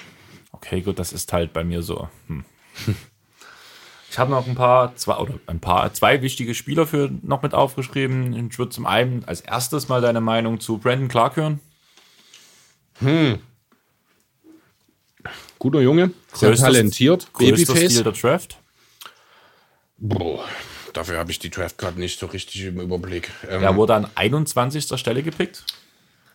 ja, sicherlich äh, ein Stil. Darf ich weiterreden? Ja, ausnahmsweise. Macht 12,3 Punkte pro Spiel bei 63,1 Prozent aus dem Feld und 41,5 von Prozent von der Dreierlinie. Auch so eine Zahl, die ich überhaupt nicht verstehen kann. Gut, nimmt auch bloß, ich sehe sie auch gerade hier, äh, 1,2 Dreier pro Spiel. Ähm, aber ja, hätte ich auch nicht erwartet, dass er Dreier treffen kann. Oder Dreier überhaupt nimmt, um ehrlich zu sein. Ähm, ja, klar ist er talentiert und sicher ist er irgendwann auch ein guter Komplementärspieler zu Jackson und Moent. Aber mm, jetzt schon von dem größten Stil des Drafts zu sprechen, halte ich noch für ein bisschen zu Für früh. die aktuelle Saison aus aktuellem Stand kann man es aber definitiv sagen, bin ich der Meinung. Man kann drüber diskutieren. Ich könnte dabei genauso Matthias Teibol mit ins Spiel werfen. Aber er Dessen nicht, defensiver Input absolut seinesgleichen ligaweit teilweise sogar sucht, der noch ein bisschen dahinter gepickt wurde. Dessen Einfluss auf einen Contender größer ist, finde ich teilweise, als Clarks Einfluss bei einem Nicht-Contender. Womit ich seine Leistung keinesfalls wie schmälern alt will. ist Taibo? Teibol ist alt in die Liga gekommen, ich glaube 22. Ah, Clark ist noch mal ein Jahr älter. Stimmt, ja, ja, ist schon 23. 23 sogar. Genau. Mhm. Da merkt man dann eben auch, dass es durchaus sinnvoll ist, manchmal auch vielleicht nicht den zwei Jahre jüngeren Spieler im Draft zu wählen, sondern den vielleicht schon etwas besser ausgebildeten, weil der dir direkt weiterhelfen kann. Und das wäre halt genau die Sache bei mir gewesen, wo es mich interessiert hätte, was Clark bei einem Contender hätte reißen können. Ich könnte mir Clark zum Beispiel super gut in Boston vorstellen. Zum Beispiel. Ja, das wäre echt eine sehr interessante Situation. Äh, Stevens ist jetzt auch keiner, der sich davor scheut, junge Spieler ins kalte Wasser zu werfen. Ich denke, er hätte Enes Kanter relativ schnell den Rang ablaufen können. Wobei Kanter ja auch die letzte Zeit eigentlich gar nicht so schlecht spielt, ne? Äh, ja, natürlich. Defense aber ist halt, wie Defense ist. Ja, Kanter spielt ja nie wirklich schlecht. Muss man ja auch mal so sagen. Kanter hat ja auch zwei klare Skills. Er ist ein super Rebounder, ganz besonders offensiv und er kann punkten. Wenn du ihm freie Hand lässt, spielt er, legt er dir 20 und 15 in jedem Spiel wahrscheinlich auf. Ja, es ist sein Gegenspieler auch, wahrscheinlich eher 15 und 30. Nee, 15 und 10, weil Rebounds holt er ja trotzdem. 50 und 10. Aber rein offensiv Er kann keine klar. Rebounds holen, wenn er nicht verteidigt, weil jeder Ball reingeht. Das ist natürlich ein anderer Punkt. Aber es wird ja nicht nur über seinen Gegenspieler, es wird ja auch mal ein Dreier geprickt vom Gegner oder sowas. Ähm, den einen oder anderen Rebound holt er schon. Die meisten holt er eh am gegnerischen Brett. Da kann er seine eigenen Fehlwürfe aufsammeln. Deswegen vielleicht. Ja. Und was schätzt du, was ist der letzte Spieler, über den ich noch kurz reden möchte?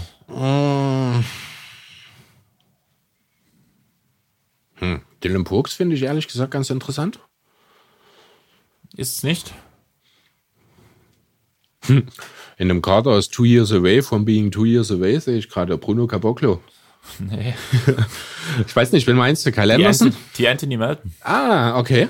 Also, cooler Junge, spielt nicht viel, Stats sehen naja aus. Oh, ist gar nicht so schlecht, muss ich sagen, um ehrlich zu sein. Hat sich jetzt nochmal großartig gesteigert oder bei? Acht Punkte, drei Assists, 3,8 Rebounds in 17 Se- Minuten Ja, finde ich sehr den, ordentlich. Bei den Spielen, die ich gesehen habe, tut er wahrscheinlich overperformen. Also ich habe, wo ich diese Werte gelesen habe, mit wesentlich mehr gerechnet, muss ich ehrlich sagen. Okay, also die Quoten sind, zumindest der Dreierverhältnis sind 30 Prozent, Wurfquote 46 ist sehr in Ordnung. Ein Turnover, Nee, stimmt nicht. 1,5. Also da ist er ein bisschen hoch vielleicht, aber so insgesamt. Er ist ja in erster Linie auch, ich glaube, als Defensivpoint in die Liga gekommen. Ja, Hustle Point Guard. Genau. Ähm, dafür macht er das, finde ich, also rein von den Zahlen her zumindest, sieht das ganz ordentlich aus. Ganz ehrlich, der macht alles über Selbstbewusstsein und Hustle-Play. Das macht so viel Spaß, ihm zuzugucken, so ein bisschen. Ja, so ein bisschen wie Beverly, oder? Genau, so ein bisschen so ein bissiger Typ, der halt das macht, was er kann und manchmal sich ein bisschen selber überschätzt. Vor allem offensiv. Okay. Aber was ich interessant fand, war, er war eine Zeit lang, vor allem dieser Losing Streak vor diesen sieben Siegen in Folge, war er, glaube ich, über zwei, drei Wochen der einzige Spieler im Memphis-Kader mit, mit einem Pla offen, äh, positiven Plus-Minus-Rating. Okay. Das fand ich sehr interessant. Ja. Dass nicht mal Morant, Morant dort so, aber Ja, Morant spielt halt gegen die Spielzeit. Starter Genau. auch Genau. hauptsächlich. Ne? Melton kommt dann als dritter Point Guard ja in dem Kader wahrscheinlich. Yep. Ähm, dann spielst du natürlich auch gegen zweite oder dritte Guards des Gegners, dann sieht es immer ein bisschen einfacher aus. Aber es sah einfach gut aus, wie er spielt. Und er hat echt das Potenzial zum guten Rollenspieler. Und ich wollte ihn einfach nochmal erwähnen, weil ein bisschen lieber hat er abbekommen von mir. Und mir gefällt allgemein das Memphis-Team. Ich würde es jedem nahelegen, Memphis zu gucken. Und vielleicht wirklich gerade so eine Serie gegen Washington oder sowas. Also dann wird es richtig Spaß machen. Hast du das Behind-the-Back-Tripling gesehen von Morant? Ja. Wo er danach den Dank für Jaron Jackson Jr. auflegt? Ja, das habe ich gesehen. Jetzt sag mal deine Einschätzung zu diesem Play. Was soll ich dazu sagen? Der Kerl ist Wahnsinn. Es gibt so irgendwas, was er nicht kann. Das ist. Ich mega ja, ich fand das mega dumm. Wieso? Dieses Play. Dieses Behind-the-Back-Tippen war mega cool. Aber warum schließt er nicht direkt ab? Er steht zwischen, der Gegenspieler steht ihm mit dem Rücken zu ihm und er steht zwischen Gegenspieler und Korb. Und es war kein weiterer Gegenspieler da. Naja, weil halt die Situation trotzdem noch schwierig ist, weil er dort eben auch schlecht hochkommt, der Gegner rechtzeitig da sein kann und Jackson als Trailer dort rein. Das ist perfekt. Ja, aber mal, Das ist, aber also er lässt, das, er ist das lässt Jackson- effizientere Play in der er Stelle, finde ich ich. bin der Meinung, er lässt Jackson dort auf den, direkt auf den Verteidiger auflaufen. Um das Bonusfrau noch mit abzustauben. Ja, das Bonusfall, ja, aber ein guter Verteidiger geht dort halt einen Schritt entgegen und. Ja, ja, du machst sowas natürlich auch nicht, wenn dort, ja, ich weiß nicht, beispielsweise Anthony Solomon Hill, doch, wenn Anthony Davis kommt, mache ich genau dasselbe wie Moment dort. Ach so, ich dachte, ich meine jetzt, wenn Anthony Davis als Verteidiger dort steht. Ach so, nee, ich meine eher, du machst das nicht, wenn da beispielsweise äh, als Trailer Solomon Hill kommt oder die Anthony Melton. Ne? Du machst das natürlich mit jemandem, von dem du genau weißt, der dankt darüber jeden drüber. Und da hat er mit Jackson dann natürlich auch den, der das entsprechend das Play finishen kann. Ein anderer Spieler dort, dann macht's Moment vielleicht auch selbst. Aber ich finde das cool halt, weil er sucht auch gerne wirklich die Mitspieler im Moment. Ähm, hat er wirklich auch eine gute Court-Vision. Das Handling, Wahnsinn. Also was aus dem Kerl kann wirklich unheimlich viel werden. Ähm, der macht einen Heiden Spaß. Ja, auf jeden Fall. Mit diesem Thema würde ich auch jetzt die, dich mit den Memphis, äh, mit den Memphis, mit den Christies entlassen. Mhm. Und du hast auch ein Team vorbereitet und ich sehe, du hast auch eine volle, eine volle Seite. Ja, ein bisschen mehr sogar. Alles Genau. wie immer. Und Ja, du alles beschwerst wie immer, Du genau. beschwerst dich über mich? Nein, ich habe positiv hervorgemerkt, dass sogar du zwei Zettel vorbereitet hast. Das ist ein Unterschied. Ich bin immer positiv. Das habe ich ja jetzt auch nicht abgestritten. Du So, mach, dann geh mal positiv voran und, stell die Macht sein mit dir vor. Baby Yoda. Baby Yoda, genau, das hast du ja letzte Woche schon mal angesprochen. da bin ich jetzt vor, ja beim letzten in unserer letzten Aufnahme vor eineinhalb Wochen. Ähm, genau, das habe ich jetzt nicht nochmal gezielt, bin ich jetzt nicht nochmal gezielt drauf eingegangen. Ähm, sagt dir denn das Datum 4. Dezember 2012 irgendwas, wenn ich dir sage, wir reden über Utah? Soll ich ehrlich sein, dass ich eigentlich kaum Utah verfolge? Also, ich finde die Spieler eigentlich ganz cool. Ich mag die Jungs, die dort spielen. Mhm. Aber irgendwie verfolge ich das Team so null. Okay, dann erkläre ich es dir mal. An diesem 4. Äh, ja, an diesem 4. Dezember 2019 hat es die größte, die, ja, die übelste Niederlage für die Jazz in dieser Saison gegeben. Man ist gegen die Lakers mit 96 zu 121 unter die Räder gekommen. Danach hat irgendwas Klick gemacht, sag ich mal. Mike Conley hat sich in dem Spiel zuvor verletzt. Das war eine Niederlage gegen Philly. Das war das, das Lakers-Spiel war jetzt das erste, was man ohne ihn gespielt hat und da hat es ein paar Veränderungen gegeben. Na, bis dahin war Utah ganz schön kacke, um das mal so auf den Punkt zu bringen. Dann musste eben Conley, der sich bisher noch nicht wirklich eingefunden hat im Team, das ist jetzt keine große Überraschung, musste verletzt raus und man hat die Starting Five verändert. Joe Ingles ist reingekommen, äh, für ihn quasi. Man hat also effektiv ohne Point Guard gespielt, so gesehen bei den Chess. Ist ja doch eine sehr seltene Geschichte, aber es hat funktioniert offenbar. Denn auf einmal hat Joe Ingles wieder ausgesehen wie Joe Ingles, der ja von der Bank gar nicht funktioniert hat. Ich werde dann noch mal ein kleines bisschen genauer drauf eingehen. Man hat dann, äh, ja, äh, Mitchell hat einen neuen Schritt gemacht, das hat sich weiterentwickelt, hat man nochmal sehr deutlich gesehen. Dann hat man Jordan Clarkson noch dazugeholt im Laufe des Dezember, kurz nach Weihnachten, um genau zu sein, äh, um die nicht so schöne Bank der Jazz aufzumotzen, sage ich mal. Äh, der bringt richtig Schwung rein, hätte ich auch gar nicht gedacht. 15 Punkte fast, 1,2 Assists, 2,5 Rebounds, trifft sein Dreier okay mit 34 Prozent, 47 Prozent insgesamt aus dem Feld. Also er ist der klare Mann, äh, Mann Nummer eins von der Bank sozusagen jetzt aktuell. Das ist das, was den Chess noch gefehlt hat. Dafür abgegeben hat man dann der Exem. Was hältst du dafür?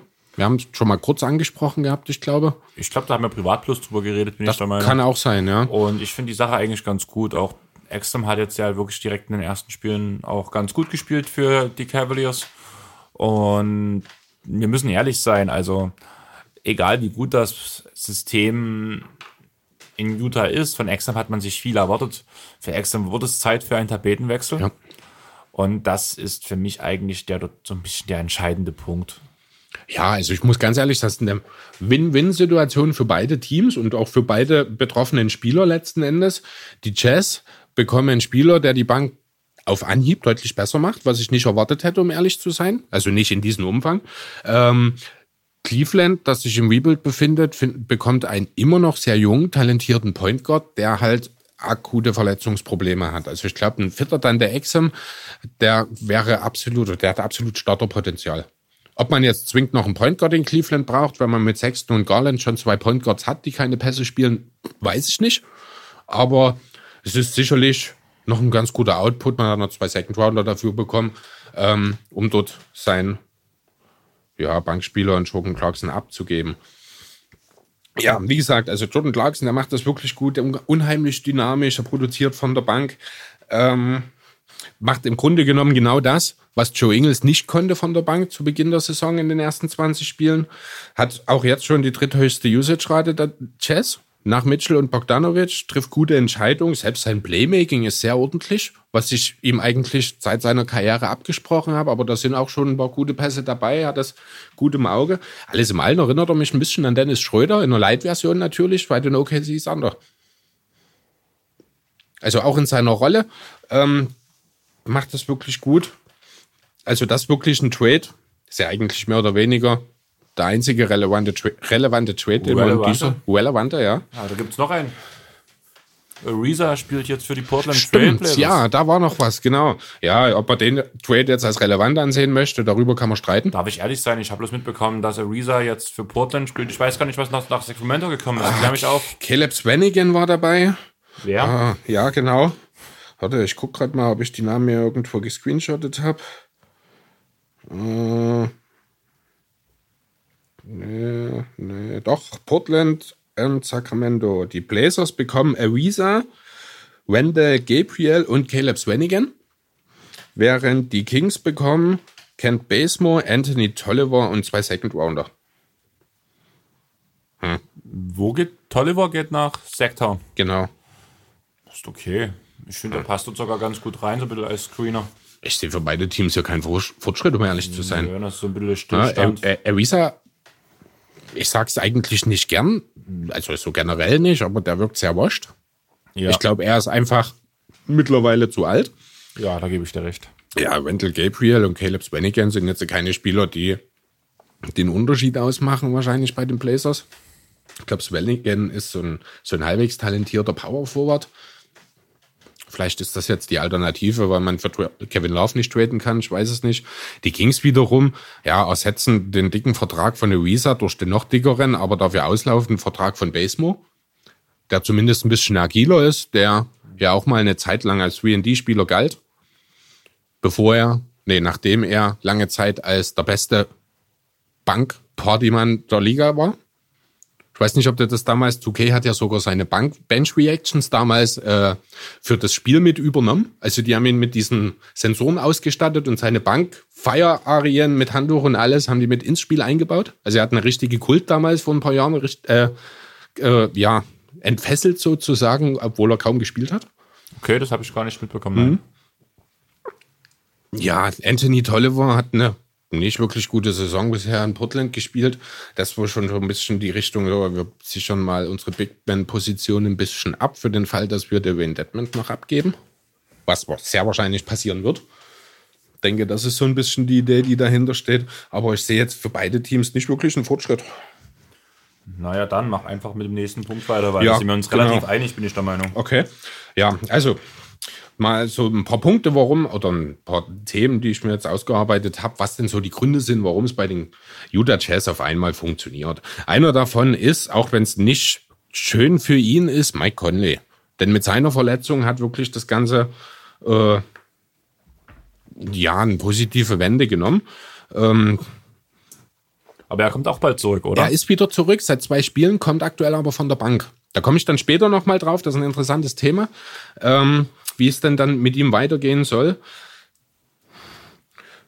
Ja, er hat sich halt nie wirklich bei den Jazz bisher eingewöhnt so richtig. Hat halt eine völlig neue Rolle. Er muss viel mehr Aufbau agieren. Er war halt in Memphis, war er zwölf Jahre war er dort, sagen wir mal neun Jahre lang war er der Lead Guard in Memphis, mindestens. Hatte also immer die Höhe, eine sehr hohe Usage, hat den Ballvortrag übernommen. Jetzt spielt er neben Mitchell, neben Ingels, neben Bogdanovic, hat also drei sehr fähige Ballhändler auch wirklich neben sich, von denen zwei auch für Mitspieler kreieren können und Bogdanovic außerordentlich gut für sich selbst.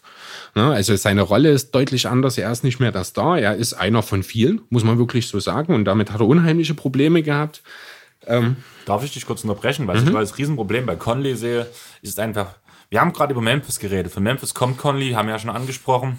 Aber dieses Memphis-Team, was wir momentan haben, ist ja nicht mehr das Memphis-Team, was Conley, was, was mit Conley noch zusammengespielt Natürlich hat. Natürlich nicht. Wenn wir über Memphis geredet haben, haben wir über and Grind geredet und vor allem, ähnlich wie bei den Spurs, ähnliche Grundstrukturen und eigentlich auch Spieler, die Ewigkeiten für, die, für Memphis gespielt haben. Man hatte immer wieder ein sehr mhm. ähnliches Team, zumindest bei den wichtigen Rotationsspielern. Die sind Ewigkeit in Memphis geblieben. Conley war es gewohnt, in diesem Team zu spielen. Das ist ähnlich, wenn ich als Handballer außerhalb von meinem Team spiele. Ich habe auch schon mit anderen Teams zusammen Handball gespielt, die, mhm. mit denen ich nicht mein Leben lang zusammenspiele. Ich weiß, Und was du meinst. Da fehlt diese eingespielt, dieses blinde Vertrauen, wenn ich kein Gegenspieler macht eine Kreuzung hinter mir persönlich so knapp bloß weil ich Richtung Sprunghof, Richtung Mitte ziehe, wo danach dieser, der Behind the Back Pass übelst oft von mir kommt. Mhm. Einfach weil meine Mitspieler das wissen. In diesem Team, das mache ich instinktiv, das mache ich schon einfach ohne irgendwie Ja, das sind einfach Prozesse, die sind im Laufe der Jahre, das sind Automatismen einfach, die funktionieren. Natürlich hat er die dort noch nie. Aber von allem, was du jetzt so gesagt hast, so die Vergleiche mit, den, mit dem Kader, der lange zusammen ist, mit der äh, Franchise, äh, mit der Art und Weise, wie die Franchise agiert, ist auch Utah eigentlich genau das richtige Team für ihn. Ja, aber dann ist Utah in drei Jahren vielleicht für Mike Conley das richtige Team, weil er sich dann an diese Strukturen gewöhnt hat. Ja, Darum geht es mir klar, Ich aber er ist nicht aus der aus der, dass die Franchises verschiedene nee, ich Strukturen weiß, ja, haben. Ich weiß schon, worauf du hinaus bist. Ich verstehe das schon. Ich kann es trotzdem nicht nachvollziehen, dass das so ein Problem, problematisch ist für ihn. Also was heißt nicht nachvollziehen? Klar, ich kann es ein Stück weit nachvollziehen, weil es ist eine völlig neue Rolle. Ähm, er hat 37 Prozent Field Goal geschossen, bis er sich verletzt hat. Na, das ist natürlich unter aller Haus, muss man ganz deutlich äh, so sagen. Ist, defensiv hat er sein Team auch nicht besser gemacht. Also sie sind mit und ohne ihn fast identisch gewesen. Er hat da keinen Unterschied ausgemacht. Und ja, also ich weiß nicht so richtig, ob das jetzt wirklich das Problem ist, dass Conley einfach ja, vielleicht auch schon langsam in die, ich meine, der Spielstil in Memphis, der war schon sehr aufreibend. Ne? Das, ich kann mir schon vorstellen, dass da vielleicht auch ein Spieler, der zwölf Jahre dort gespielt hat, in diesem Quentin Quine-Stil, dass er vielleicht auch so ein bisschen das Thibodeau-Syndrom irgendwo bekommt und ein bisschen früher vielleicht sein Zenit hinter sich gelassen hat, als das bei einem normalen Spieler, bei einem normalen Team, sage ich mal, der Fall gewesen wäre. Ähm, Ja, da müssen wir jetzt einfach schauen, wie wird es mit Conley weitergehen, wenn er wieder da ist. Beziehungsweise ist er ja wieder da. Wie wird das jetzt perspektivisch weitergehen? Kommen wir dann nochmal dazu. Joe Ingles ist auf jeden Fall nochmal ein Thema, was ich schon angesprochen habe, was wir nochmal besprechen müssen. Totalausfall von der Bank. 36% Field Goal, 31% Dreier, hat nur sieben Punkte gemacht dort. Die Assist- und Rebound-Zahlen waren okay, aber der offensive Output, der sollte ja der Bench-Leader sein so ein bisschen das, was ich seit Monaten sage, was im Philly fehlt. Ähm, das hat er überhaupt nicht bringen können, ist mit seiner Rolle überhaupt nicht klargekommen, sollte dort so, ja, hat ja dann neben Moody beispielsweise von der Bank gespielt, sollte dort dann auch teilweise der primär oder mehr Ballhandling-Verantwortung übernehmen, als wahrscheinlich dann doch gut für ihn war. Ne, er hat ja die letzten Jahre so als tertiärer Playmaker sozusagen agiert, hinter Rubio und Mitchell. Äh, vielleicht war das dann, auch wenn es gegen Bank-Line-Ups dann waren, auch die falsche oder zu viel Verantwortung für ihn. Ich weiß es nicht, dass er einfach im Konstrukt in der Starting Five, wie wir es jetzt wiedersehen, seit eben Conley verletzt ist, funktioniert er einfach besser. Als vierter Mann sozusagen ist er der perfekte Komplementärspieler. Ähm, ja. Und genau das liefert er jetzt auch wieder. Also seit er startet, hat er seine Punktausbeute verdoppelt, spielt, äh, trifft dabei über die Hälfte seiner Würfe, fast die Hälfte seiner Dreier bei sechs Versuchen im, pro Spiel. Also das ist wirklich ein völlig anderer Typ. Er nimmt seine Dreier größtenteils im Pick and Roll mit Gobert, kann das sein? Ja, richtig. Also das ist natürlich ein, äh, auch tatsächlich ein Punkt, die von der Bank, er hat keinen Pick and Roll Partner so richtig. Äh, ich habe mir hier irgendwo die Depth Chart mal äh, mit hingelegt.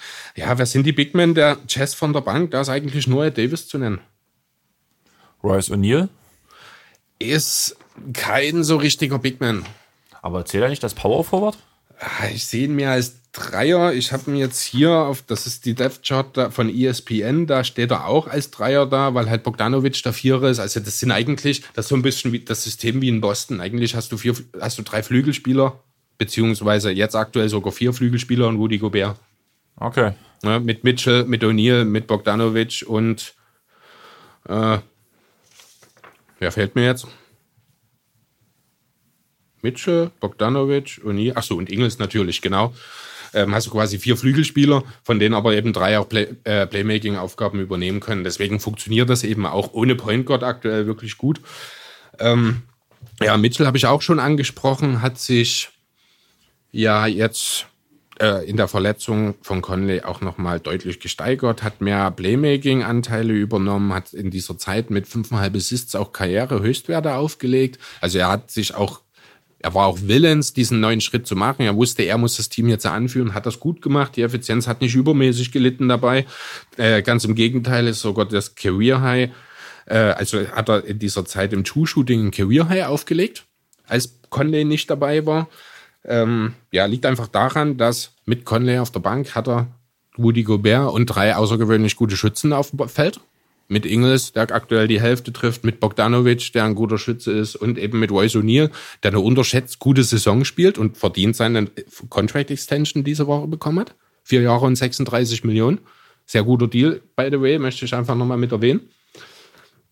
Ja, und dadurch hat halt Mitchell unheimlich viel Platz. Er kann das Pick and Roll mit Rudy Gobert spielen, ohne dass da irgendwo einer am Weg steht. Das war ja das Problem mit Favors letztes Jahr, dass du die, der hat die Twin Tower Thematik sozusagen, dass immer irgendwie ein bisschen jemand im Weg stand. Ähm, das ist einfach jetzt so. Eigentlich wäre es mit Conley genauso gegangen, aber er hat halt seine Würfe nicht getroffen und deswegen das Pacing ein bisschen mehr behindert dann auch schon zuletzt.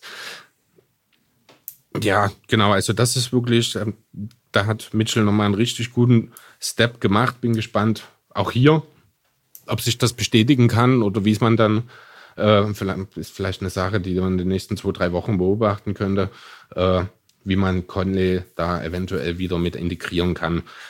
Ja, klar, also man hat, seit Clarkson da ist, 13 Spiele gespielt und 12 davon gewonnen. Das wird natürlich nicht so weitergehen.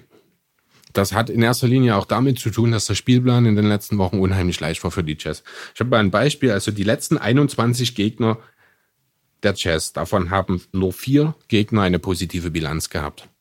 Diese vier Gegner waren die Oklahoma City Thunder, die sie mit 14 geschlagen haben, die Heat, gegen die sie mit drei verloren haben, die Clippers, die sie mit 13 geschlagen haben und Indiana, die sie mit 30 aus der Halle geschossen haben. Ja, Hatte dagegen, damals auch niemand mitgerechnet. Das war ja nach definitiv direkt, nicht, so genau. Hoch, da, oder Indiana kam beim richtigen Hoch. Mhm. Und das war, glaube ich, so der Anfang vom ähm, Utah-Lauf, kann das sein? Das ist ein Indiana-Spiel, das war, glaube ich, relativ zeitig. Ich gucke gerade mal noch mal genau, wann Indiana. Nee, das stimmt nicht, denn das ist tatsächlich erst am 20. Januar gewesen. Also es war Anfang dieser Woche. Vor drei Tagen. Ja. Das ist für euch total ungewohnt. Wir nehmen Donnerstag. Donnerstag, auf. ja. Nur um euch Sonntag einen weiteren Pod zu präsentieren. Ja, was Krankheitsausfälle so auch für gute Nachfolgen haben können. Gute Nachfolgen, die haben relativ lange auf ihren Pod gewartet. Aber bekommen dann zwei in kurzer Zeit. Ja, äh, die 17 Gegner, die dann übrig bleiben, das sind halt zweimal die Bulls gewesen beispielsweise, zweimal die Pelicans, man hat die Warriors, die Knicks, die Hornets, die Wizards als Gegner gehabt. Also das ist, das sind dann natürlich alles Spieler oder Gegner. Da darf man dann auch mal mit so einer Bilanz durchrauschen, wenn man sich selbst als ein Team sieht, das in den erweiterten Contender-Status gehört. So sehen die Jazz sich selbst. Deswegen hatten sie für Mike Conley getradet vor der Saison. Deswegen wurde Bogdanovic unter Vertrag genommen. Ähm, jetzt sieht's in der Tabelle ja auch wieder so aus. Das habe ich gar nicht gesagt am Anfang. Sie sind ja mittlerweile auf Platz 2 im Westen mit 31 zu 13 Siegen. Ähm, Sieg gleich mit den Clippers, oder? Äh, Sieg gleich, vor, genau. Vor Die- der Nacht. Also Jazz 31-13, die Clippers 31-14 auf 3 und auf 4 kommen die Nuggets mit 30 zu 14. Also die drei sind gerade sehr eng beieinander. Äh, nur ein Spiel quasi auseinander. Die Lakers sind vier vor den Jazz mit 39-5 aktuell ein kleines bisschen außer Reichweite. Da scheint sich gerade ein Dreikampf um die drei verbleibenden Homecourt-Plätze zu entwickeln. Zumal die Mavs auch schon wieder einen kleinen Rückstand auf 5 dann haben. Ja, gut. Also man hat natürlich diesen leichten Spielplan auch gnadenlos ausgenutzt. Das ist auch eine Sache, die äh, man nicht unbedingt so erwarten muss. Ja, also eigentlich nicht. schon. Guck dir, guck dir die Clippers an, wo gegen Memphis verloren wurde und danach sich gegen die Knicks gerade so gerettet wurde. Philly verliert auch lieber gegen eine Gurkentruppe und kassiert dann dafür im nächsten Spiel die Celtics ein. Das ist, ja, also trotzdem, also es ist le viel leichter, äh, viel, viel schwerer, als man es denkt, konstant gegen die, ich nenne es mal kleinen Teams, seine Siege einzufahren. Die Lakers machen das überragend in dieser Saison. Ich glaube, die haben gegen eine negative Bilanz, haben die erst ein oder zwei Spiele, wenn überhaupt, verloren. Deswegen stehen sie eben auch davon. Die Bucks sowieso. Aber für die Bucks gibt es gefühlt auch in der Regular Season keine schweren Gegner. Und das hat halt Utah jetzt einfach hier seit Anfang Dezember sehr, sehr konsequent und sehr gut durchgezogen. Die Frage ist, wie geht's denn damit jetzt weiter? Was kann für die Jazz jetzt in der Zukunft möglich sein? Mike Conley ist zurück, haben wir schon gesagt, kommt jetzt von der Bank. Ich weiß nicht, ob das jetzt eine langfristige Idee ist oder ob das einfach nur der Verletzung geschuldet ist und man ihn langfristig wieder oder äh, ihn schonend heranbringen möchte. Das weiß ich nicht aktuell. Ähm, ja, kannst du es dir vorstellen, Conley den Rest der Saison von der Bank zu bringen? Ich glaube nicht. Also ich denke, dass, dass er jetzt von der Bank kommt, ist eher das Prinzip des Reinkommens wieder. Wieder Neu- Eingliederung quasi, genau. Allerdings würde ich schon cool finden, ihn von der Bank auch zu bringen, vor allem wenn es jetzt offensiv in der Starting Five gerade läuft. Ganz genau. Guck dir die Clippers an, das sind die, glaube ich, Vorreiter in diesem Punkt. Mhm. Nicht die besten Leute direkt zum Anfang zu bringen. ja. Und Wobei er auch aktuell von seinen Leistungen nicht in die Starting Five gehört, muss man auch dazu sagen. ja, aber rein vom Namen her hat er es schon verdient. Und wenn Ja, klar. Lou seine kompletten Minuten mit Kawhi, PG und so spielen würde, würde er auch nicht so scoren. Mhm. Also ich persönlich finde wirklich, äh, den Gedanken, Conley von der Bank zu bringen, hat einen unheimlichen Reiz. Ähm, liegt nicht zuletzt auch daran, dass die Starting Five, wie sie sich halt jetzt seit seiner Verletzung etabliert hat, um Mitchells, Ingles, Mitchell, Ingles, O'Neal, Bogdanovic und Gobert, Diese ganzen Mitchells und Ingles immer, das sind immer so, das sind immer so viele davon, dass die immer gleich zusammenkommen müssen. Ja, natürlich. Na, das, die, das ist die, äh, das ist das zweitbeste Line-Up, also Fünf-Mann-Line-Up der Liga. Das muss man mit mindestens 100 Minu- Minuten. Also, irgendwie habe ich gerade leichte Wortfindungsstörung. Ach, du das hast ist- immer mal Störungen. Das ist das zweitbeste Fünf-Mann-Line-Up der Liga mit mindestens 100 gemeinsam gespielten Minuten. Hättest du mich jetzt eigentlich umgebracht, hätte ich dich jetzt bei diesem Satz unterbrochen. Äh, da ich ihn erstmal hätte vorher zu Ende bringen müssen, hätte ich das in einer Stunde dann gemacht, ja. Ich habe echt überlegt. ja to toll, dass du es nie gemacht hast, danke. Äh, die fünf bringen zusammen ein Offensivrating von 120,3 auf die Platte, Defensivrating von 87, äh, 97,8. Das sind beides absolute Superwerte und würden allein für sich stehen jeweils der Bestwert in der Liga sein. Ähm, macht ein Net-Rating von 22,5 und wie gesagt, das zweitbeste der Liga. Du hast wahrscheinlich auf meinem Zettel schon gespickt. Hast du zufällig Was? auch gesehen, wer Platz 1 ist in dieser Kategorie? Ich habe nicht gespielt. Okay. Äh, wer ist die beste Fünfmann-Line-Up der Liga, was das Net-Rating angeht? Ähm, jetzt bloß von den Jazz oder insgesamt? Ins, von allen. Also diese Line-Up, wie ich genannt habe, ist von der gesamten Liga die zweitbeste vom Net-Rating her. Ich, ich will jetzt wissen, wer ist die beste oder welches Team stellt die beste Fünf-Mann-Line-Up der Liga? Frag mal eher so, das macht es vielleicht ein bisschen einfacher. Du kennst drei davon.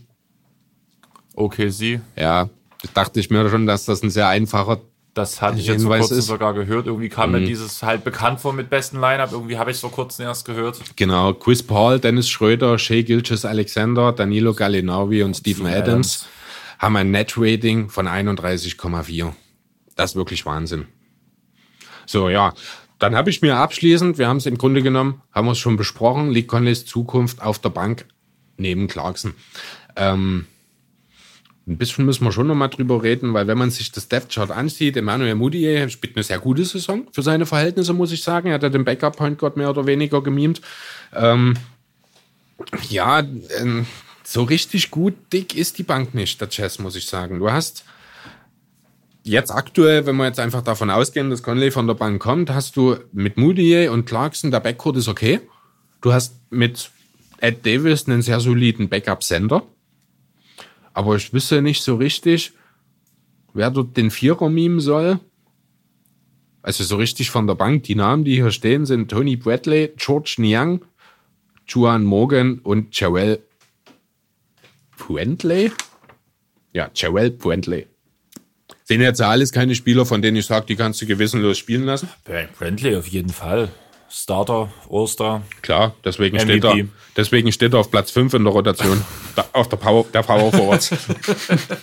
ja, aber da kann man dann natürlich auch so ein bisschen spielen und einen Starter mit reinbringen und dann beispielsweise O'Neill oder Bogdanovic äh, dort Dann dann. Bank setzen. Ja, einen von beiden, damit der andere spielen kann, genau. Also da kann man dann ein bisschen stackern. Das würde schon gehen. Trotzdem ist das so eine Planstelle, die man vielleicht nochmal in Angriff nehmen sollte. Ähm, wenn man denn jemanden findet. Wird jetzt nicht ganz so einfach. Nochmal einen brauchbaren Power Forward, der im besten Fall auch noch einen Wurf mitbringt, hier mit in die äh, mit reinzubringen. Müsste man schauen, grundsätzlich aber trotzdem, Mike Conley von der Bank. Es tut mir schwer. Also ich tue mich wirklich schwer damit, das als gute Idee hinzustellen, weil ich Mike Conley einfach nicht als Bankspieler sehe. Aber in dieser Konstellation, auch wenn die Jazz natürlich diese Wahnsinnszahlen, die sie jetzt über den Dezember aufgelegt haben, nicht dauerhaft halten können, gefällt mir die Idee einfach wirklich gut, in der Starting Five wirklich so die Verantwortung so groß zu verteilen, wie sie es eben machen, dafür von der Bank mit Clarkson, Moody und Conley im Grunde dasselbe nochmal machen zu können. Ähm, ja, gefällt mir gut. Wie siehst du das, bevor du mich hier in Grund und Boden starrst, hier links und rechts vom Mikro? Ich würde es auch gut finden, einfach weil mir dieses System, also ja, mir gefällt das System bei den Clippers halt, dass du eine ausgewogene Starting Five, eine ausgewogene Bank hast. Naja, der ausgewogene, ausgewogen ist relativ. Also da muss ich auch ganz ehrlich sagen, ausgewogen ist, was die Jazz haben. Zumindest in der Starting Five, das, was die Clippers in der Starting Five haben, ist nicht ausgewogen. Du bist klar auf zwei Stars ausgerichtet. Ja, aber äh, Und dasselbe machen die Clippers auf der Bank auch. Also das ist nicht ausge, das ist gut zusammengestellt. Ne? Also dann das will so, ich nicht. Dann so, dann Ja. So. Ja, aber auf das wollte ich halt raus. Und gerade wo du auch sagtest, mit Clarkson zusammen, da du ja Clarkson schon auch oft als Spot-Up-Shooter einsetzen kannst, ist es Genau. eigentlich ganz cool, wenn du da wirklich einen sehr, sehr guten Playmaker noch dabei hast. Ja, eine gewisse Redundanz ist dann irgendwie bei Moutier vielleicht da, weil der halt ohne Ball nicht wirklich effektiv sein kann. Vielleicht wäre das dann jemand, den man als Trade-Chip nochmal irgendwie verwenden kann. Keine Ahnung, aber ich, wie gesagt, also ich habe jetzt auch nicht wirklich jemanden in Sinn, von dem ich sage, da würde die Chess, den Chess jetzt direkt weiterhelfen. Aber ich würde sagen, wir springen einfach aufs nächste Thema und ich würde sagen, du machst direkt weiter. Jo, dann mache ich direkt weiter. Wird hm, ja nicht mehr ganz so schön jetzt, die Thematik. Ja, die Schwein. Äh, das weiß ich nicht. Kommt drauf an, hast du eine persönliche Beziehung zu Chandler Parsons? Also heiß ist er. Ja, das stimmt allerdings. Die Krankenschwestern in Atlanta werden sich wahrscheinlich gerade freuen. Ich habe eine schöne Geschichte zu Chandler Parsons. Na, dann hau mal raus. Eine Freundin von mir, null Sport interessiert, also, kommt, also definitiv nicht Basketball interessiert und Mhm. eigentlich auch null Sport interessiert. Ich bin in letzter Zeit überrascht, wenn ich auf Instagram bei ihr sehe, dass sie jetzt ab und zu bei den Monarchs ist oder bei den Eislöwen. Also Okay. das ist Football und ähm, Eishockey bei uns in Dresden. Aber sonst halt war sie halt nie so sportaffin. Und wir haben halt ein bisschen, also sie war wollte vorbeikommen auf eine Shisha und so, haben halt Shisha geraucht und gesagt, ja, es kommt NBA und das waren noch die guten Zeiten, beziehungsweise wo er noch gespielt hat. Also Es die guten Parsons-Zeiten. Keine, auch keine guten Zeiten, wo er war auch nicht gut mehr zu der Zeit. Also er war schon in er, Dallas. Er stand auf dem Feld. Er war schon in Dallas sozusagen. Ich glaube, das war Dallas sogar schon vorbei. Das waren diese zwei. Das war schon Wo in Memphis. Ja, gut, ja doch, dann muss es das erste Jahr in Memphis gewesen sein. Da Auf jeden Fall hat er noch Minuten dort gesehen ja. und das war halt. Hm, Sie hat sich sofort verliebt in den Mann. Was, was denkst du, wie die Rockets damals die Halle voll bekommen haben, als James Harden noch nicht da war? Ja, oder junge Ladies, die Chandler Parsons sehen wollten? Würde das auch funktionieren, wenn die Rockets sich aufs Feld stellen? Keine Ahnung, wäre ein Versuch wert. Aber ich denke, da kommen ja Basketballfans. Wieso kommt da Basketballfans? Ja, weil ich spiele. Da ist dann Qualität da. Dann wird aus den Rockets mal ein ordentliches Team. Du meinst, weil du nochmal die Dreierquote senken kannst, als sie ohnehin schon ist? Also niemand kann die Dreier aktuell schlechter werfen als James Harden. Aktuell nicht. Ich habe ein sehr schönes Bild gesehen, da haben sie seine Dreierquoten aufgelistet. Die sahen ja in letzter Zeit öfter mal aus wie 2 von 17, 2 von 13, 3 von 19 oder sowas. Und wie haben sie, was haben sie dazu geschrieben? Die Dreierquoten von James Harden sehen aus wie eine Tourliste von einer Band. 17.12. Äh, 17.2. dort, 19.3. dort. Sah wirklich genauso aus, hätten wirklich Daten sein können und Termine, wann eine Band irgendwo auftritt oder sowas. Habe ich sehr lachen müssen, als ich das gesehen habe. Ja, gebe ich dir recht. Aber wir wollen jetzt nicht lachen, wir wollen weinen. Ja, Beziehungsweise, genau. was heißt weinen? Wir wollen es ja nicht in, in, ins Lächerliche ziehen. Das ist halt echt kein Nein, es schönes ist Thema. wirklich eine sehr, sehr schlimme Geschichte, muss man auch wirklich so deutlich sagen. Am 15. Januar, also es ist inzwischen schon acht Tage her, äh, letzte Woche hat es einen Autounfall gegeben. Am Nachmittag in Atlanta, es waren drei Autos involviert, unter anderem eben Chandler Parsons, der gerade vom Training der Hawks äh, losgefahren ist, nach Hause wollte und dort eben dann mit involviert wurde.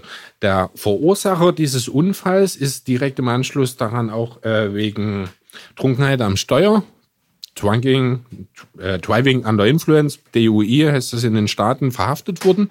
Hat wohl auch vorher schon mal, ist dahingehend einschlägig bekannt, wenn mich nicht alles täuscht. Harden, äh, Harden sage ich schon, Parsons hat direkt eine Anwaltskanzlei äh, beauftragt, dort rechtliche Schritte äh, entsprechend einzuleiten. Also er wird wahrscheinlich den Verursacher dieses Unfalls auch anklagen. Ähm, seine Kanzlei hat ein Statement dazu rausgegeben, wo unter anderem eben auch drinsteht, dass er schwere Verletzungen erlitten hat, unter anderem dort beispielsweise ein Schädeltrauma, er hat einen Bandscheibenvorfall erlitten, eine Verletzung der Gelenkslippe. Ähm, ich habe hier noch ein Zitat aus dem Statement von der Kanzlei, das möchte ich einfach mal übersetzen, also auf Deutsch eins zu eins wiedergeben. Ähm, und zwar, er gab zu, damit ist der Verursacher gemeint, getrunken zu haben, hatte Alkohol im Auto und dabei und wurde ohnmächtig, nachdem er an einem Mittwoch um 14 Uhr Ortszeit an einer stark befahrenen Kreuzung einen Unfall mit drei Fahrzeugen verursacht hatte, wobei er Herrn Parsons schwer verletzt und möglicherweise dessen Karriere als Profisportler beendet hat. Hast du die Verletzung mit dabei, oder? Also, ja, das aus dem äh, Statement halt, das Schädeltrauma, Bandscheibenvorfall, diese Gelenk, äh, Gelenkslippenverletzung, weiß jetzt nicht konkret, was das ist, ähm, aber ja, Schädeltrauma, okay, aber ein Bandscheibenvorfall ist natürlich für einen Profisportler eine Katastrophe. Auf jeden Fall.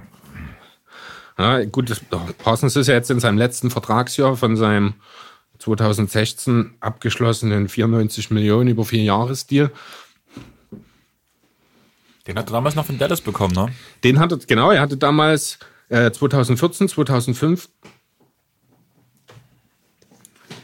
Nee, hatten, warten wir, jetzt bin ich, hatten, sie hatten die für Parsons getradet oder ihn in der Free Agency Ich glaube, geholt? die haben ihn in der Free Agency geholt. Da gibt's auch die ganzen Memes. Wir haben ihm den Vertrag gegeben und ihr müsst den jetzt zahlen mit Mark Cuban. Was? Das habe ich jetzt nicht verstanden. Wir haben das Paket geschnürt und haben ihn weitergegeben. Ihr zahlt jetzt das riesen Cap Space an ihn ab, obwohl wir damals den Vertrag gemacht haben. Irgendwie so war da. Gibt's ein Meme dazu. Wo, die Mavs das in Richtung Houston sagen?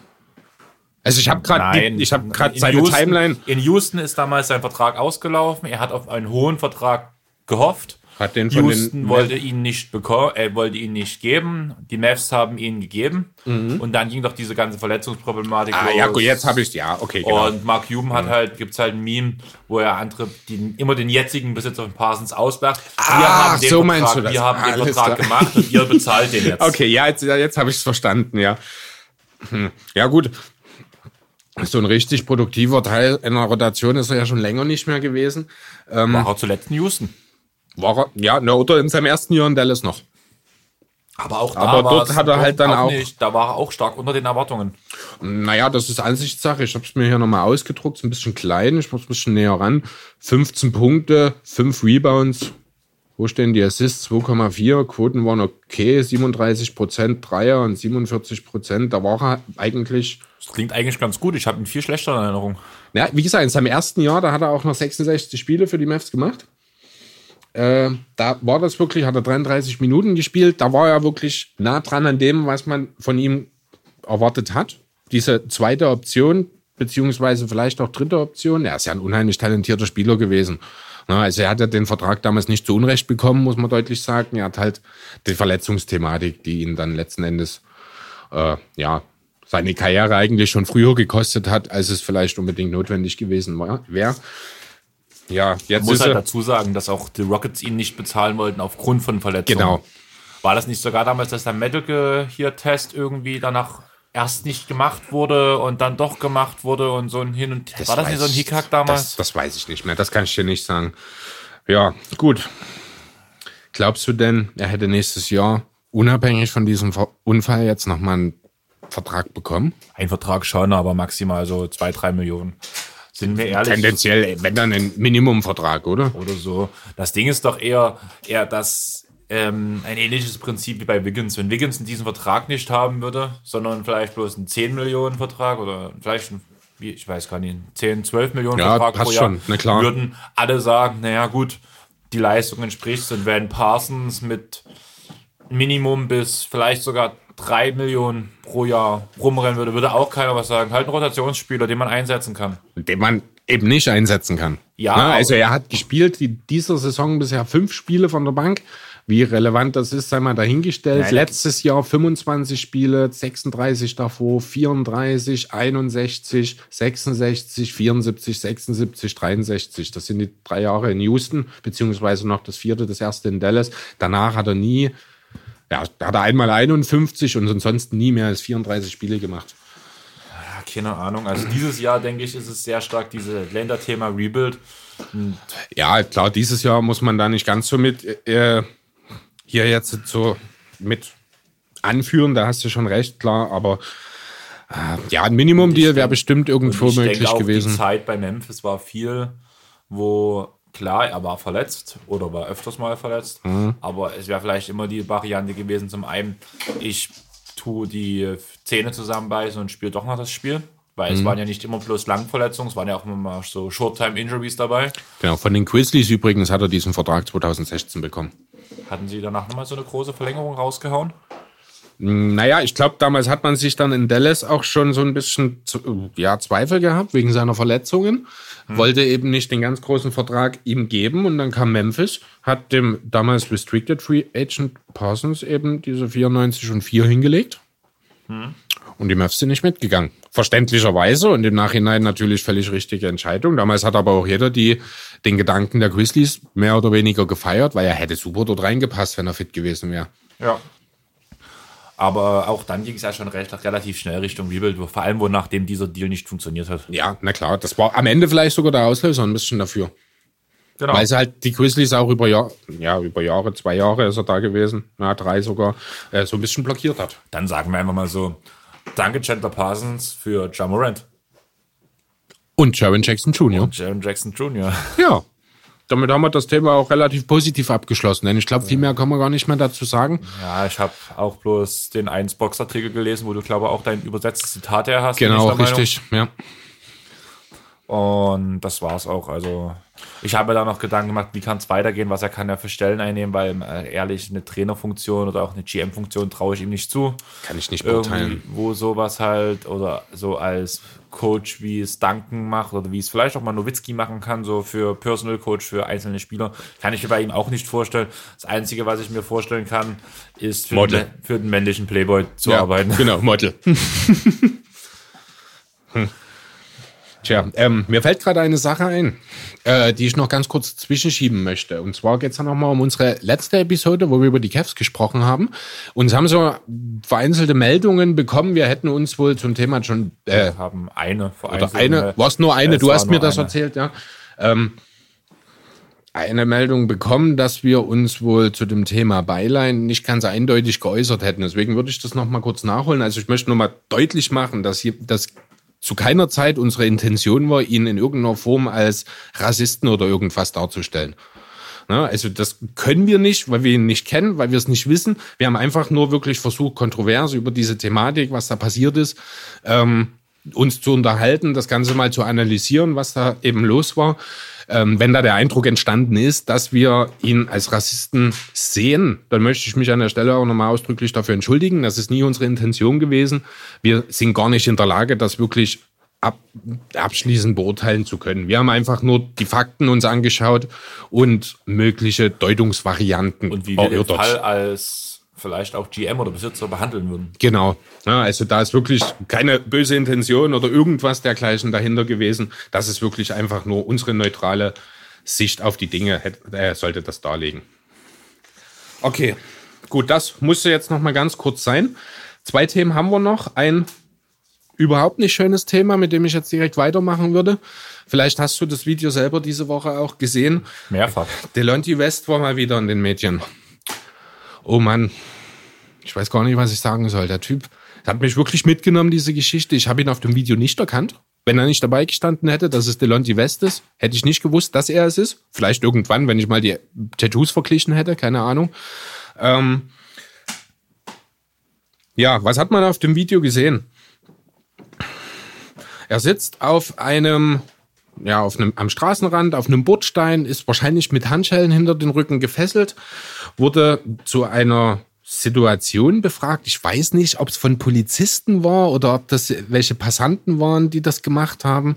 Auf jeden Fall ging es da wohl um eine Schlägerei, wo er gefragt wurde, wie es denn dazu kam. Am Anfang versucht er noch, ja, oder beziehungsweise bevor er antwortet, noch mal kurz ein bisschen sein, seine sein Erscheinungsbild nochmal. Also er sah wirklich total heruntergekommen aus, ungepflegt, die Haare lang und wild, ein absolut zerfallenes Gesicht. Man hat auch gesehen, dass der Blick nicht mehr wirklich klar war, dass da alles sehr gläsern war. Also ein wirklich, wirklich trauriges Bild, das er da abgegeben hat. Zunächst hat er auf die Frage noch mit ein, zwei halbwegs normalen Sätzen äh, geantwortet, wo er halt sagt, ich wollte nur über die Straße gehen und plötzlich fängt er an, wie verrückt zu lallen und man versteht ihn nicht mehr und dann schreit er, das habe ich dann wieder verstanden, ich glaube dreimal hintereinander einfach bloß, I don't give a fuck, in die, äh, ja ins Handy mehr oder weniger sogar. Ähm, das war eine, total seltsam, als wäre er mental überhaupt nicht dort gewesen. Oh, war eine unheimlich traurige Geschichte. Also ich, boah, mir sind echt die, ich, mir sind die Worte weggefräsen dort. Was war denn dein erster Eindruck dazu? Ach, keine Ahnung, ich habe dieses Bild halt beim Durchscrollen durch die Timeline gesehen, dachte halt im ersten Moment so ein typisches Video Polizeigewalt, weil ich gar nicht mhm. auf den Urheber gedacht, äh, geguckt habe, ja. weil das ja in Amerika schon böse gesagt, so in gewissen Punkten schon von gewissen Polizisten üblich ist, dass man sowas auch mal filmt oder sowas. Naja, nee, also das, die sind ja mittlerweile alle mit Bodycams ausgestattet, eben damit solche Sachen, gerade ja Polizeigewalt eben nicht mehr so weit vorkommen weil sie eben immer wieder vorkamen, Leute mit Handy das dann gefilmt haben, es rauskam. Deswegen wurden ja viele Polizisten mit Bodycams ausgestattet. Einfach auch, ist in erster Linie wahrscheinlich wirklich eine Abschreckung für die Polizisten gedacht. Okay. Also Abschreckung ist vielleicht das falsche Wort, dann nennen wir es eher Sensibilisierung. Ja, und auf jeden Fall, wo danach Delonte West, habe ich dann auch immer gelesen, habe dann gesehen, oh, ist eine NBA-Seite, was ist denn jetzt los? Und dann musste ich halt, muss ich ehrlich sagen, erstmal überlegen, woher kennst du den Namen, weil der Name war schon einprägsam, aber ist jetzt ja schon eine Weile aus der Liga raus. Seit 2013, ich glaube 2012 oder 2013. Also 2009 war er noch bei den Cavs, da hat er, ich glaube, sogar gerade seine beste Saison gespielt, hat dann noch ein bisschen gebraucht. Ich glaube, vor allem die Dallas-Zeit ist mir so ein bisschen noch im Kopf drin. Da war er doch auch, oder? Da ist er tatsächlich aber auch nur kurz gewesen. Das war dann auch seine letzte Station in der Liga. Okay, und ja, das war dann halt so ziemlich heftig. So richtig recherchiert habe ich es ehrlich gesagt nicht. Deswegen habe ich dich auch so ein bisschen drauf angesetzt, einfach weil du mitleidest mich ja die ganze Zeit schon, dass ich jetzt jede Frühschicht zehn Stunden gehe mit Ja. halb fünf Wecker, äh, halb vier Wecker klingeln. Das ist keine schöne Sache und dementsprechend geht mir es auch und ich hoffe, ihr seht mir es nach, wenn ich dieses heute ein bisschen unkonzentriert bin an gewissen Punkten, aber ich glaube, bis jetzt fällt es noch gar nicht so sehr auf. Ich müsste noch einigermaßen dabei sein. Bis jetzt läuft es ganz gut. Aber Ja. deswegen habe ich da Chris drauf angesetzt, weil das hatte ich ziemlich mitgenommen, oder?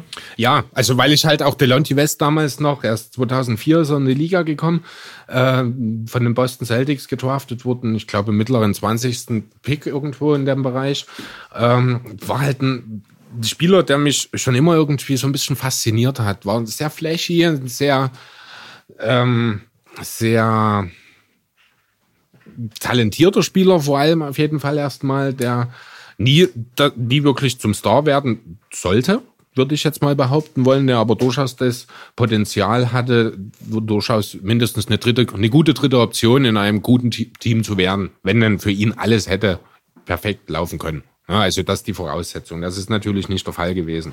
Diese Situation, dieses Video, was man jetzt gesehen hat, ich habe es mir jetzt erstmal so äh, notiert als der vorläufige Tiefpunkt eines langen und harten Falls.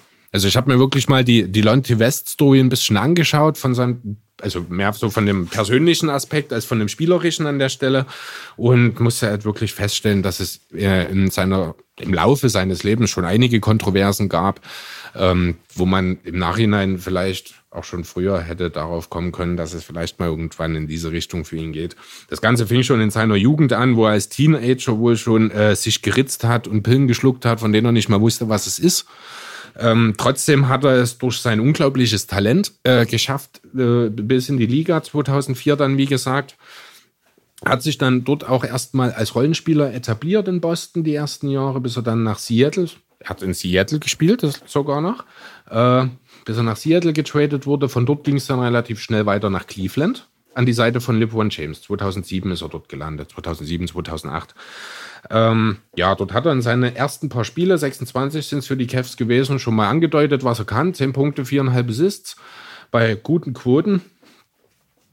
Äh, bis es dann in die Sommerpause 2008, 2009 ging. Da ging es dann wirklich so ein bisschen, äh, habe ich das Gefühl, war so der erste große Bruch in seinem Leben. Er hatte sich, er war frisch verheiratet, hat sich Anfang 2009 vermählt. Ähm, nach nur wenigen Monaten hat seine Frau ihn aber auch schon wieder verlassen. Das hat ihn wohl so ein bisschen in den Knick versetzt. Er hat sich damals eine zweiwöchige Auszeit genommen, ist dann aber zurückgekommen und hat seine ja, beste Saison letzten Endes sogar gespielt, zum- oder eine der besten Saisons seiner Karriere auf jeden Fall für die Cavs. Allerdings gab es Anfang dieser Saison auch noch eine andere Thematik, die relevant war. Und zwar in einem Preseason-Spiel ist er gegen einen Schiedsrichter auf eine sehr unnatürliche Weise ausfällig geworden. Daraufhin hat man äh, dann diese bipolare Störung bei ihm festgestellt. Das ist eine psychische Krankheit, ähm, die sich durch manische und depressive Stimmungsschwankungen charakterisiert. Das heißt, das ist so, äh, der hat völlig grundlos, ist er auf einmal himmelhoch jauchzend bis zu Tode betrübt. Also das kann wirklich, das so ähm, beschrieben wurde es mit, es wird, er tritt episodisch auf. Das heißt, es hat kein Ursprung irgendwie in einer Situation, die er gerade erlebt, sondern das ist einfach, es wird ein Schalter sich von selbst umlegen und auf einmal ist er super deprimiert oder eben äh, in diesem Fall der Manie eben hat er so ein übersteigertes Hochgefühl, wird hyperaktiv, ist super euphorisch, aber eben auch dann ein bisschen gereizter. Das Gegenteil dann eben so eine Antriebslosigkeit und Traurigkeit, das Thema Depression, das kennen wir ja alle so ein bisschen.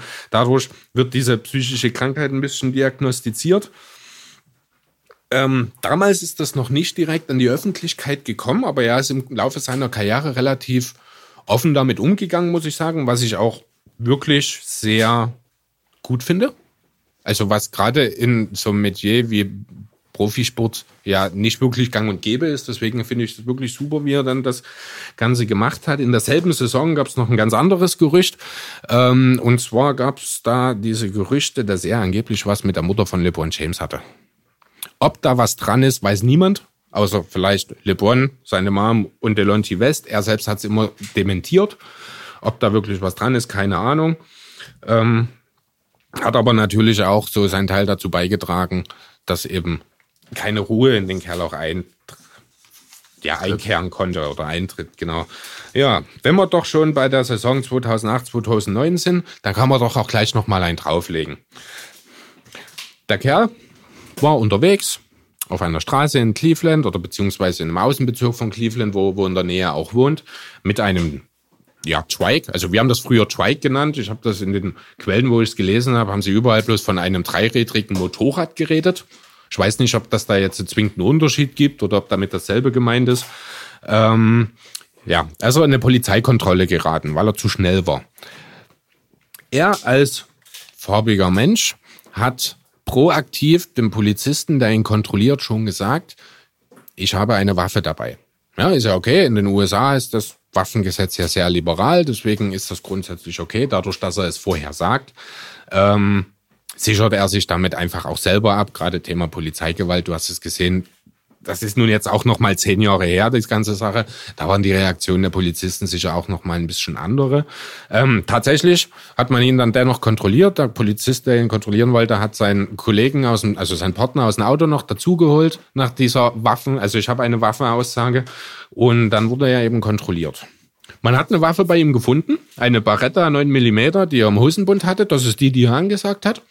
Allerdings war es das noch nicht. Man hat an seinem Bein geschnallt, noch eine Ruger 357 gefunden und er hatte auch noch einen Gitarrenkasten dabei, in dem noch ein Gewehr war. Ja, also ist dann dementsprechend natürlich auch angeklagt worden. Zum einen wegen überhöhter Geschwindigkeit äh, und zum anderen auch äh, in zwei Anklagepunkten zum Thema Tragen von Waffen.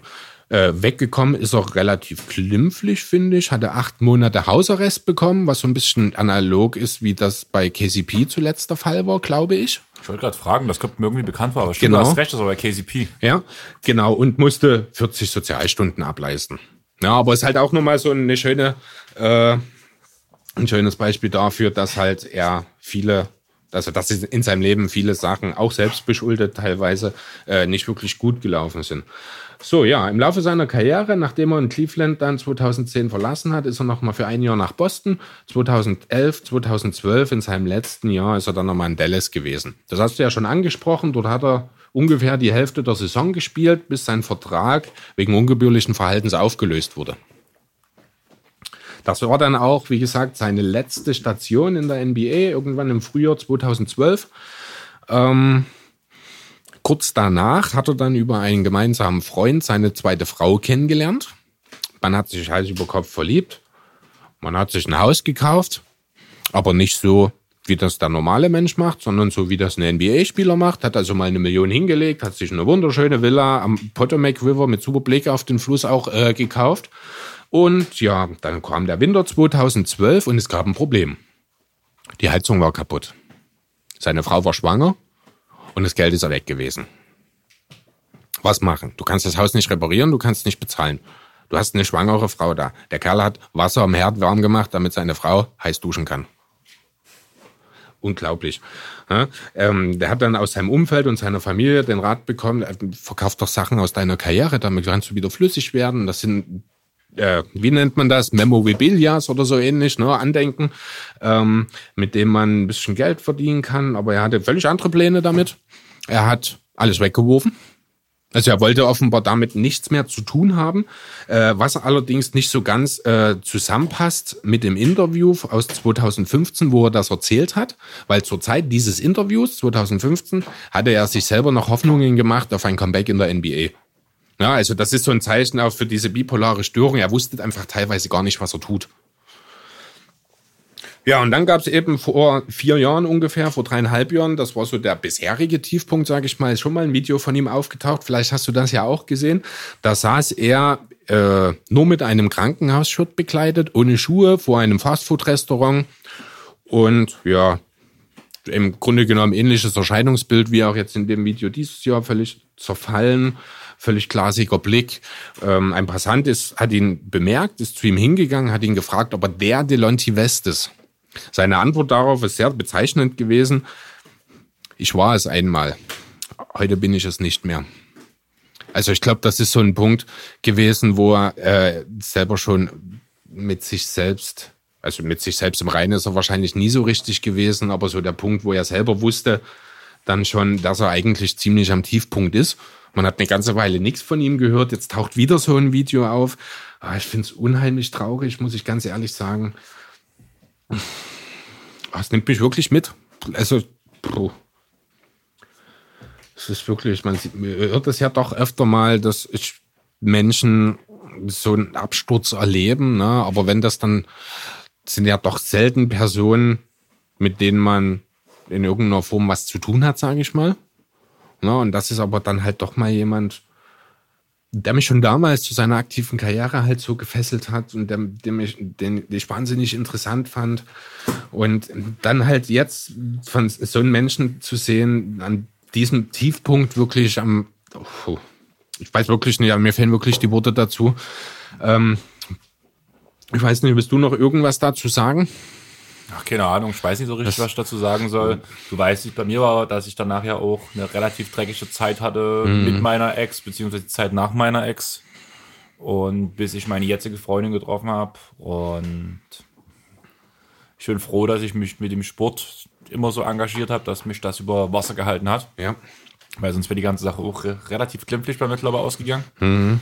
Aber ja. Hm, Keine Ahnung, das sind so Themen, ich glaube, da weiß man als Mensch nur in seinem eigenen Kopf drin, was wirklich Phase ist und ja. was einem helfen kann und soll, weil da kann einer außerhalb nicht helfen. Mhm. Ja, das stimmt. Ich möchte die Sache trotzdem nochmal mit einem positiven Aspekt beenden. Da bin ich froh, dass ich mit der Straßenbahn heute zu dir gekommen bin, denn da konnte ich nochmal ein bisschen Social Media durchforsten und habe dabei gesehen, dass es auch äh, jetzt eine Reaktion von LeBron James gibt zu diesem Thema. Haben wir in Cleveland zusammen gespielt für ein paar Jahre und ähm, das war wirklich sehr, sehr schön, gerade halt auch unter der Bedingung oder unter dem äh, Gedanken, dass ja diese Geschichte mit LeBrons Mutter im Raum steht und den beiden schon immer eine nicht unbedingt besonders gute Verbindung oder ein besonders gutes Verhältnis nachgesagt wurde, finde ich es umso schöner, was er gesagt hat. Ähm,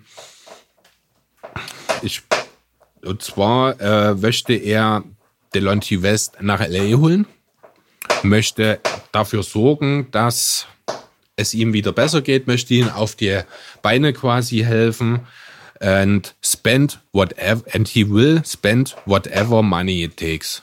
Also ganz egal, was es wert ist, was es kostet, er würde es machen. Klar, er kann sich's leisten. Trotzdem nochmal eine sehr schöne Geschichte, auch einfach, dass er auch seine alten Teamkollegen nicht vergisst, ganz egal, wie die Situation damals war.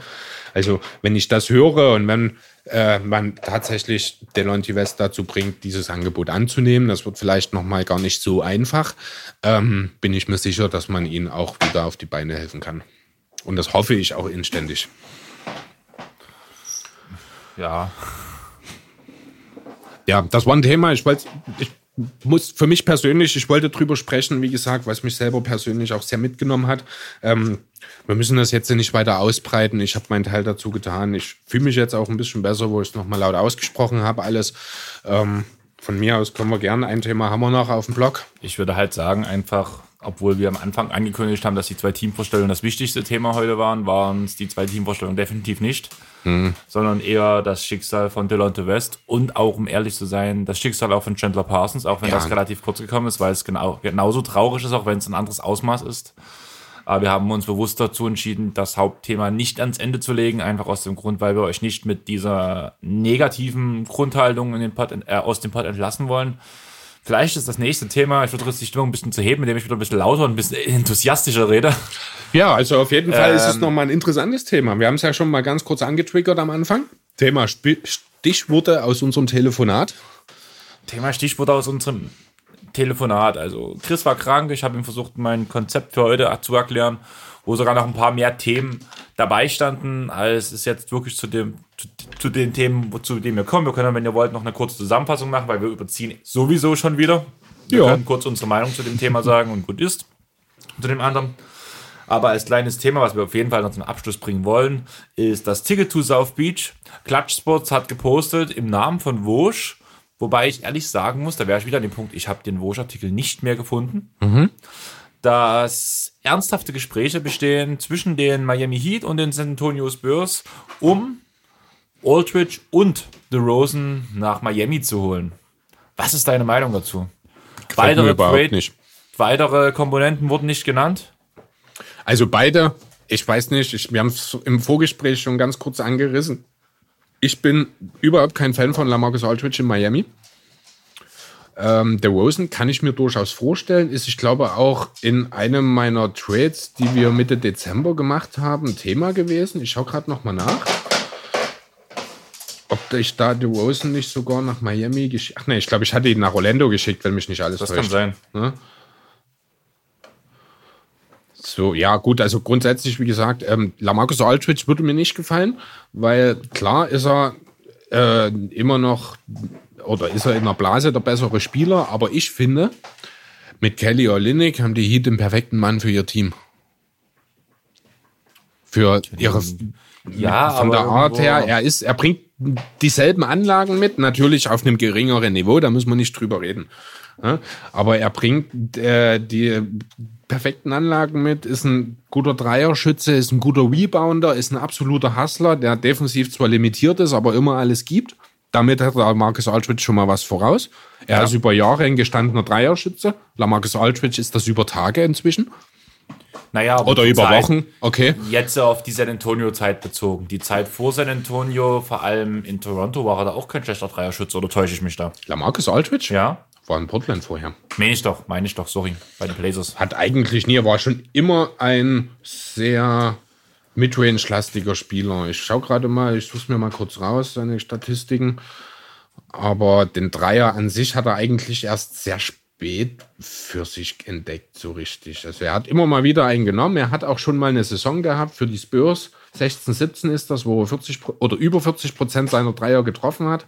Aber sein Career High in Dreierversuche, wenn wir jetzt diese Saison rausnehmen, liegt bei 1,5 Versuche, war in der Saison 14-15 für die Blazers. Damals hat er auch 35 Prozent der Dreier getroffen, aber wie gesagt, nur eineinhalb Versuche. Also er Okay. hat einen halben pro Spiel getroffen, sozusagen in jedem, jedem Spiel ein. Jetzt aktuell sind es 1,2 von 2,8, die er für die Spurs trifft. Das ist sehr stark, das sind fast 43 Prozent.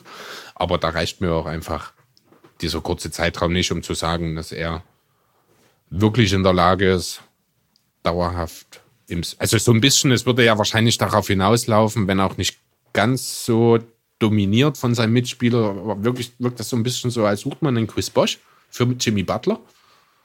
Habe ich das Gefühl. Ja, so ein bisschen, ja. Ne? Natürlich würde Aldridge ein bisschen mehr machen, als es. Okay, es klingt auch wieder doof, weil Chris Bosch war ja nicht nur ein Statist, der Zuspiele bekommen hat. Er hat ja auch selber gearbeitet im Post, hat viele Pick and Rolls dann auch selber abgeschlossen. Ja, man muss ehrlich sagen, Aber- zu Miami-Zeiten war das dann ja, war, war, er war nun mal nur noch die dritte Geige. Ja, selbe Thema wie mit Kevin Love in Genau. Cleveland. Das ist einfach so, wenn du neben LeBron James spielst. Das war den Spielern aber auch vorher klar. Also das sollte den Spielern vorher klar sein, ob es das wirklich war. Das steht nochmal auf einem anderen Blatt.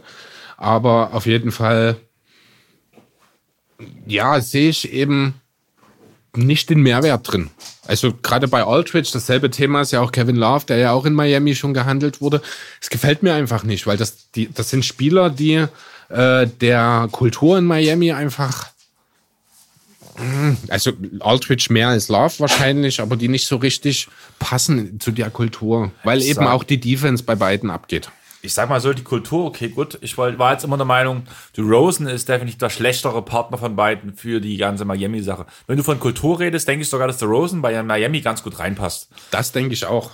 Aber dieser gesamte Fit zu Der den anderen ist- Spielern passt mit der Rosen einfach nicht, einfach weil dieser Dreier komplett fehlt. Das ist richtig. Der ist sehr schwierig. Er ist ein Spieler, der auch viel den Ball in der Hand haben muss. Das wird kompliziert, wenn du einen Butler hast, wenn du auch irgendwo einen Dragic hast, der natürlich noch viel machen muss. Äh, wenn du die Kendrick Nuns und Tyler Heroes, die ja auch schon hier und da Playmaking-Aufgaben übernehmen und das auch gerade in Form von Kendrick Nunn, finde ich, sehr, sehr gut machen teilweise. Ähm, ist, dann ist DeRozan sicherlich auch der falsche Fit. Also ich würde an Miamis Stelle für keinen von beiden traden. Ich sehe immer noch am ehesten hilfreich für Miami Chris Paul. Nach wie vor, muss ich ganz ehrlich sagen. Ich glaube, Chris Paul müssen sie mehr hinlegen als für einen der anderen beiden. Und Das natürlich, schon alleine finanziell, aber sicherlich nicht mehr als für beide. ich bin mir halt ziemlich sicher, dass, also ich habe mir echt viel Gedanken über diesen, also über diesen Post gemacht von Clutch Sports und habe halt überlegt, wie kommt man überhaupt auf einen Trade, wo ein Team, wo man sagt, beide Teams haben gewonnen. Ich finde, das ist nicht möglich, Ja. weil sobald äh, Miami ihre jungen Spieler abgibt, fehlt ihnen was ein wichtiger Teil der Rotation. Und egal, ob sie Aldridge oder DeRozan bekommen, funktioniert nicht. Damit hat automatisch Miami für mich den Trade verloren. Andererseits ist natürlich die Frage, wenn du DeRozan beispielsweise holst, musst du noch weiter mit Nan und Hero agieren. Brauchst Hero, du beide mit noch. Hero brauchst du auf jeden Also Fall. Hero wird wahrscheinlich auch in keinem Trade in irgendeiner Form Bestandteil sein. Aber ich denke, von Kendrick Nunn müsste man sich, wenn man wirklich noch einen, einen sehr so bald dominanten Guard holt, dann bleibt einfach auch nicht mehr genug Zeit für dann einen Kendrick Nunn beispielsweise. Und er ist ja jetzt auch nicht der typische Rookie, der gerade 20 ist und äh, 25 ist dann, oder?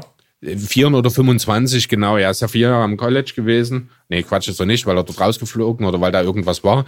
Ähm, Häusliche Gewalt. Genau. Äh, hat dann noch ein Jahr Chili gespielt oder anderthalb sogar. Also er ist ja ein sehr, sehr alter Rookie, ähm, bei dem ich mir auch relativ sicher bin, dass sein Weg zum Zenit seines Schaffens nicht mehr so weit ist. Das sehe ich bei Hero ein bisschen anders. Ähm, aber das wäre dann sicherlich der Spieler, der mindestens mit rein muss. Ganz ohne junge Spieler wird es nicht gehen. Das sehe ich halt auch so und damit ist für mich aber trotzdem auf jeden Fall ein schlechter, also damit verliert für mich Miami eigentlich fast automatisch. Naja, also in der Blase muss man ganz klar sagen, ist der Wilson der bessere Spieler als Nan Hero oder sonst wer im Kader, Ja, der nicht Jimmy Butler oder Bam Adebayo heißt.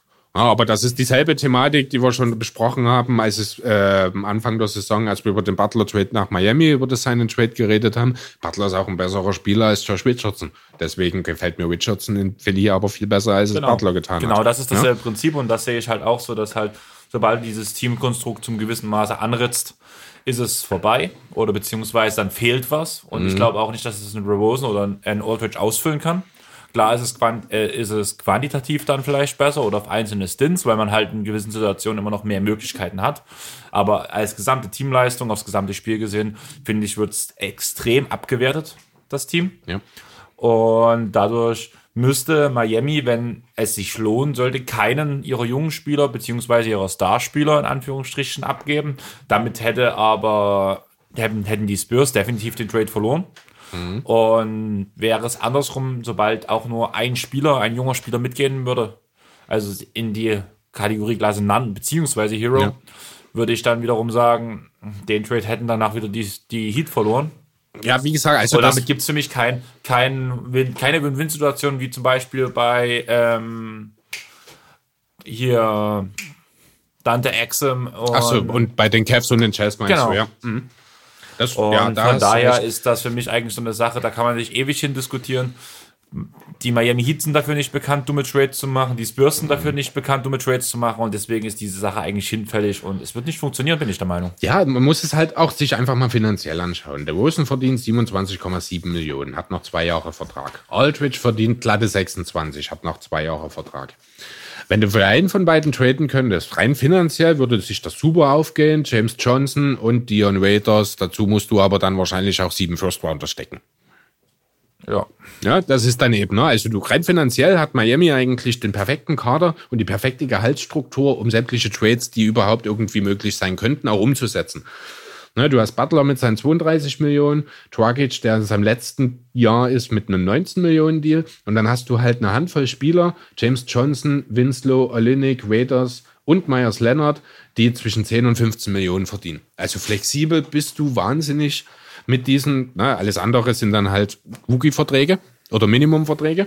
Da ist dann nicht mehr viel Bewegung drin, aber ähm, mit diesen fünf Spielern und dann kannst du halt Johnson und Waiters sind eh auf der Abschlussliste. Wenn du für Aldridge wirklich traden würdest, würde vermutlich Leonard oder Olinik dann mit reingehen, einfach weil du sonst auch irgendwo zu voll bist. Ähm, dann wäre halt dann wahrscheinlich nur noch Johnson oder Waiters dabei. trotzdem müsstest du das noch irgendwie den Spurs versüßen. Das, die nehmen da nicht jeweils zwei Jahre noch laufende Verträge von Weders und Johnson auf. Also sind wir wieder beim Thema Picks oder eben junge Spieler. Und da bin ich dann eben auch deiner Meinung, äh, junge Spieler aus dem Kader hast du nichts, was du abgeben willst, außer eben vielleicht Nan, aber dessen Vertrag ist eben auch, ja, wahrscheinlich ein Minimum, ich weiß nicht, was 1,4 sind das.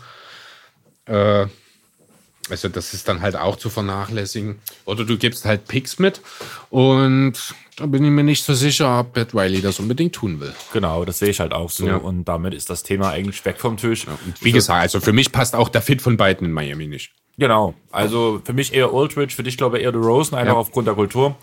Aber da wir uns beide da ja schon, obwohl wir in vielen Punkten dieselben Meinung haben, schon so uneinig sind, dann zeigt das, glaube ich, wie kontrovers, kontrovers die Thematik, die Thematik ist, ja. ist, und dass man es eigentlich, glaube ich, die Finger von lassen sollte, ohne es jetzt auch irgendwie an die Spitze zu heben. Aber ich finde immer, wenn wir das bei Sachen, wo wir uns immer einig waren, da habe ich mich zumindest gut damit gefühlt. Und wenn wir uns nicht einig waren, fühle ich mich nicht gut dabei und deswegen würde ich es niemandem empfehlen. Und wir schließen jetzt die Sache langsam, bin ich der Meinung. Denkt dran, Sonntag kommt schon der nächste Pod, also hört schnell durch. Das ist immer klasse, wenn ich euch das am Ende eines Podcasts sage, aber ich würde sagen, es funktioniert trotzdem.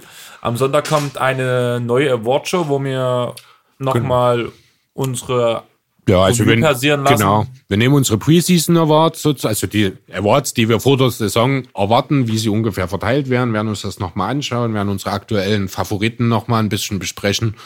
Das ist so der Plan, den wir uns fürs Wochenende vorgenommen haben. Ich denke, da ist auch durchaus der eine oder andere kontroverse Pick wieder dabei. Das ist ja nicht ungewöhnlich bei uns.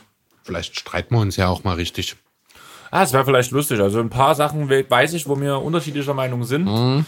Obwohl meine, zum Beispiel Bam Adebayo immer weiter leider zurückrutscht. Nicht weil Bam schlechter spielt, sondern weil Ingram einfach, einfach, einfach zu gut abnormal spielt. Ja. Aber wir hatten damals auch mal ein kleines Spiel. Hat dir gefallen, Chris? Hat euch, glaube ich, auch gefallen, so wie ich gehört Wir machen mal wieder ähm, Start One, Bench One, Cut One.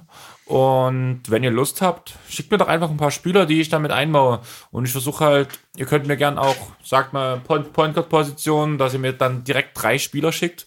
Und ich suche mir dann die besten Auswahlen raus und die restlichen fülle ich auf. Klingt nach einem guten Plan. Und wenn ihr euch meldet, wäre es natürlich mega fett. Also dann kriegt ihr natürlich einen Shoutout und empfiehlt uns weiter. Guckt ab und zu auch mal. Ich poste relativ viel auf Instagram und Facebook.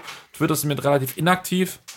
Aber vor allem auf Instagram äh, tue ich gerne mal eure Fragen beantworten, hau auch ab und zu mal in die Story einen kleinen Post, wo ich darauf eingehe, wenn ihr Fragen habt. Also sucht überall Twitter, Facebook und Instagram den Airboy Podcast und ich würde sagen, wir beenden die Sache jetzt. Chris, hast du noch was zu sagen oder haust du rein?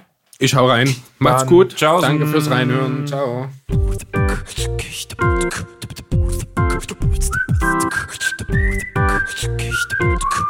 Thank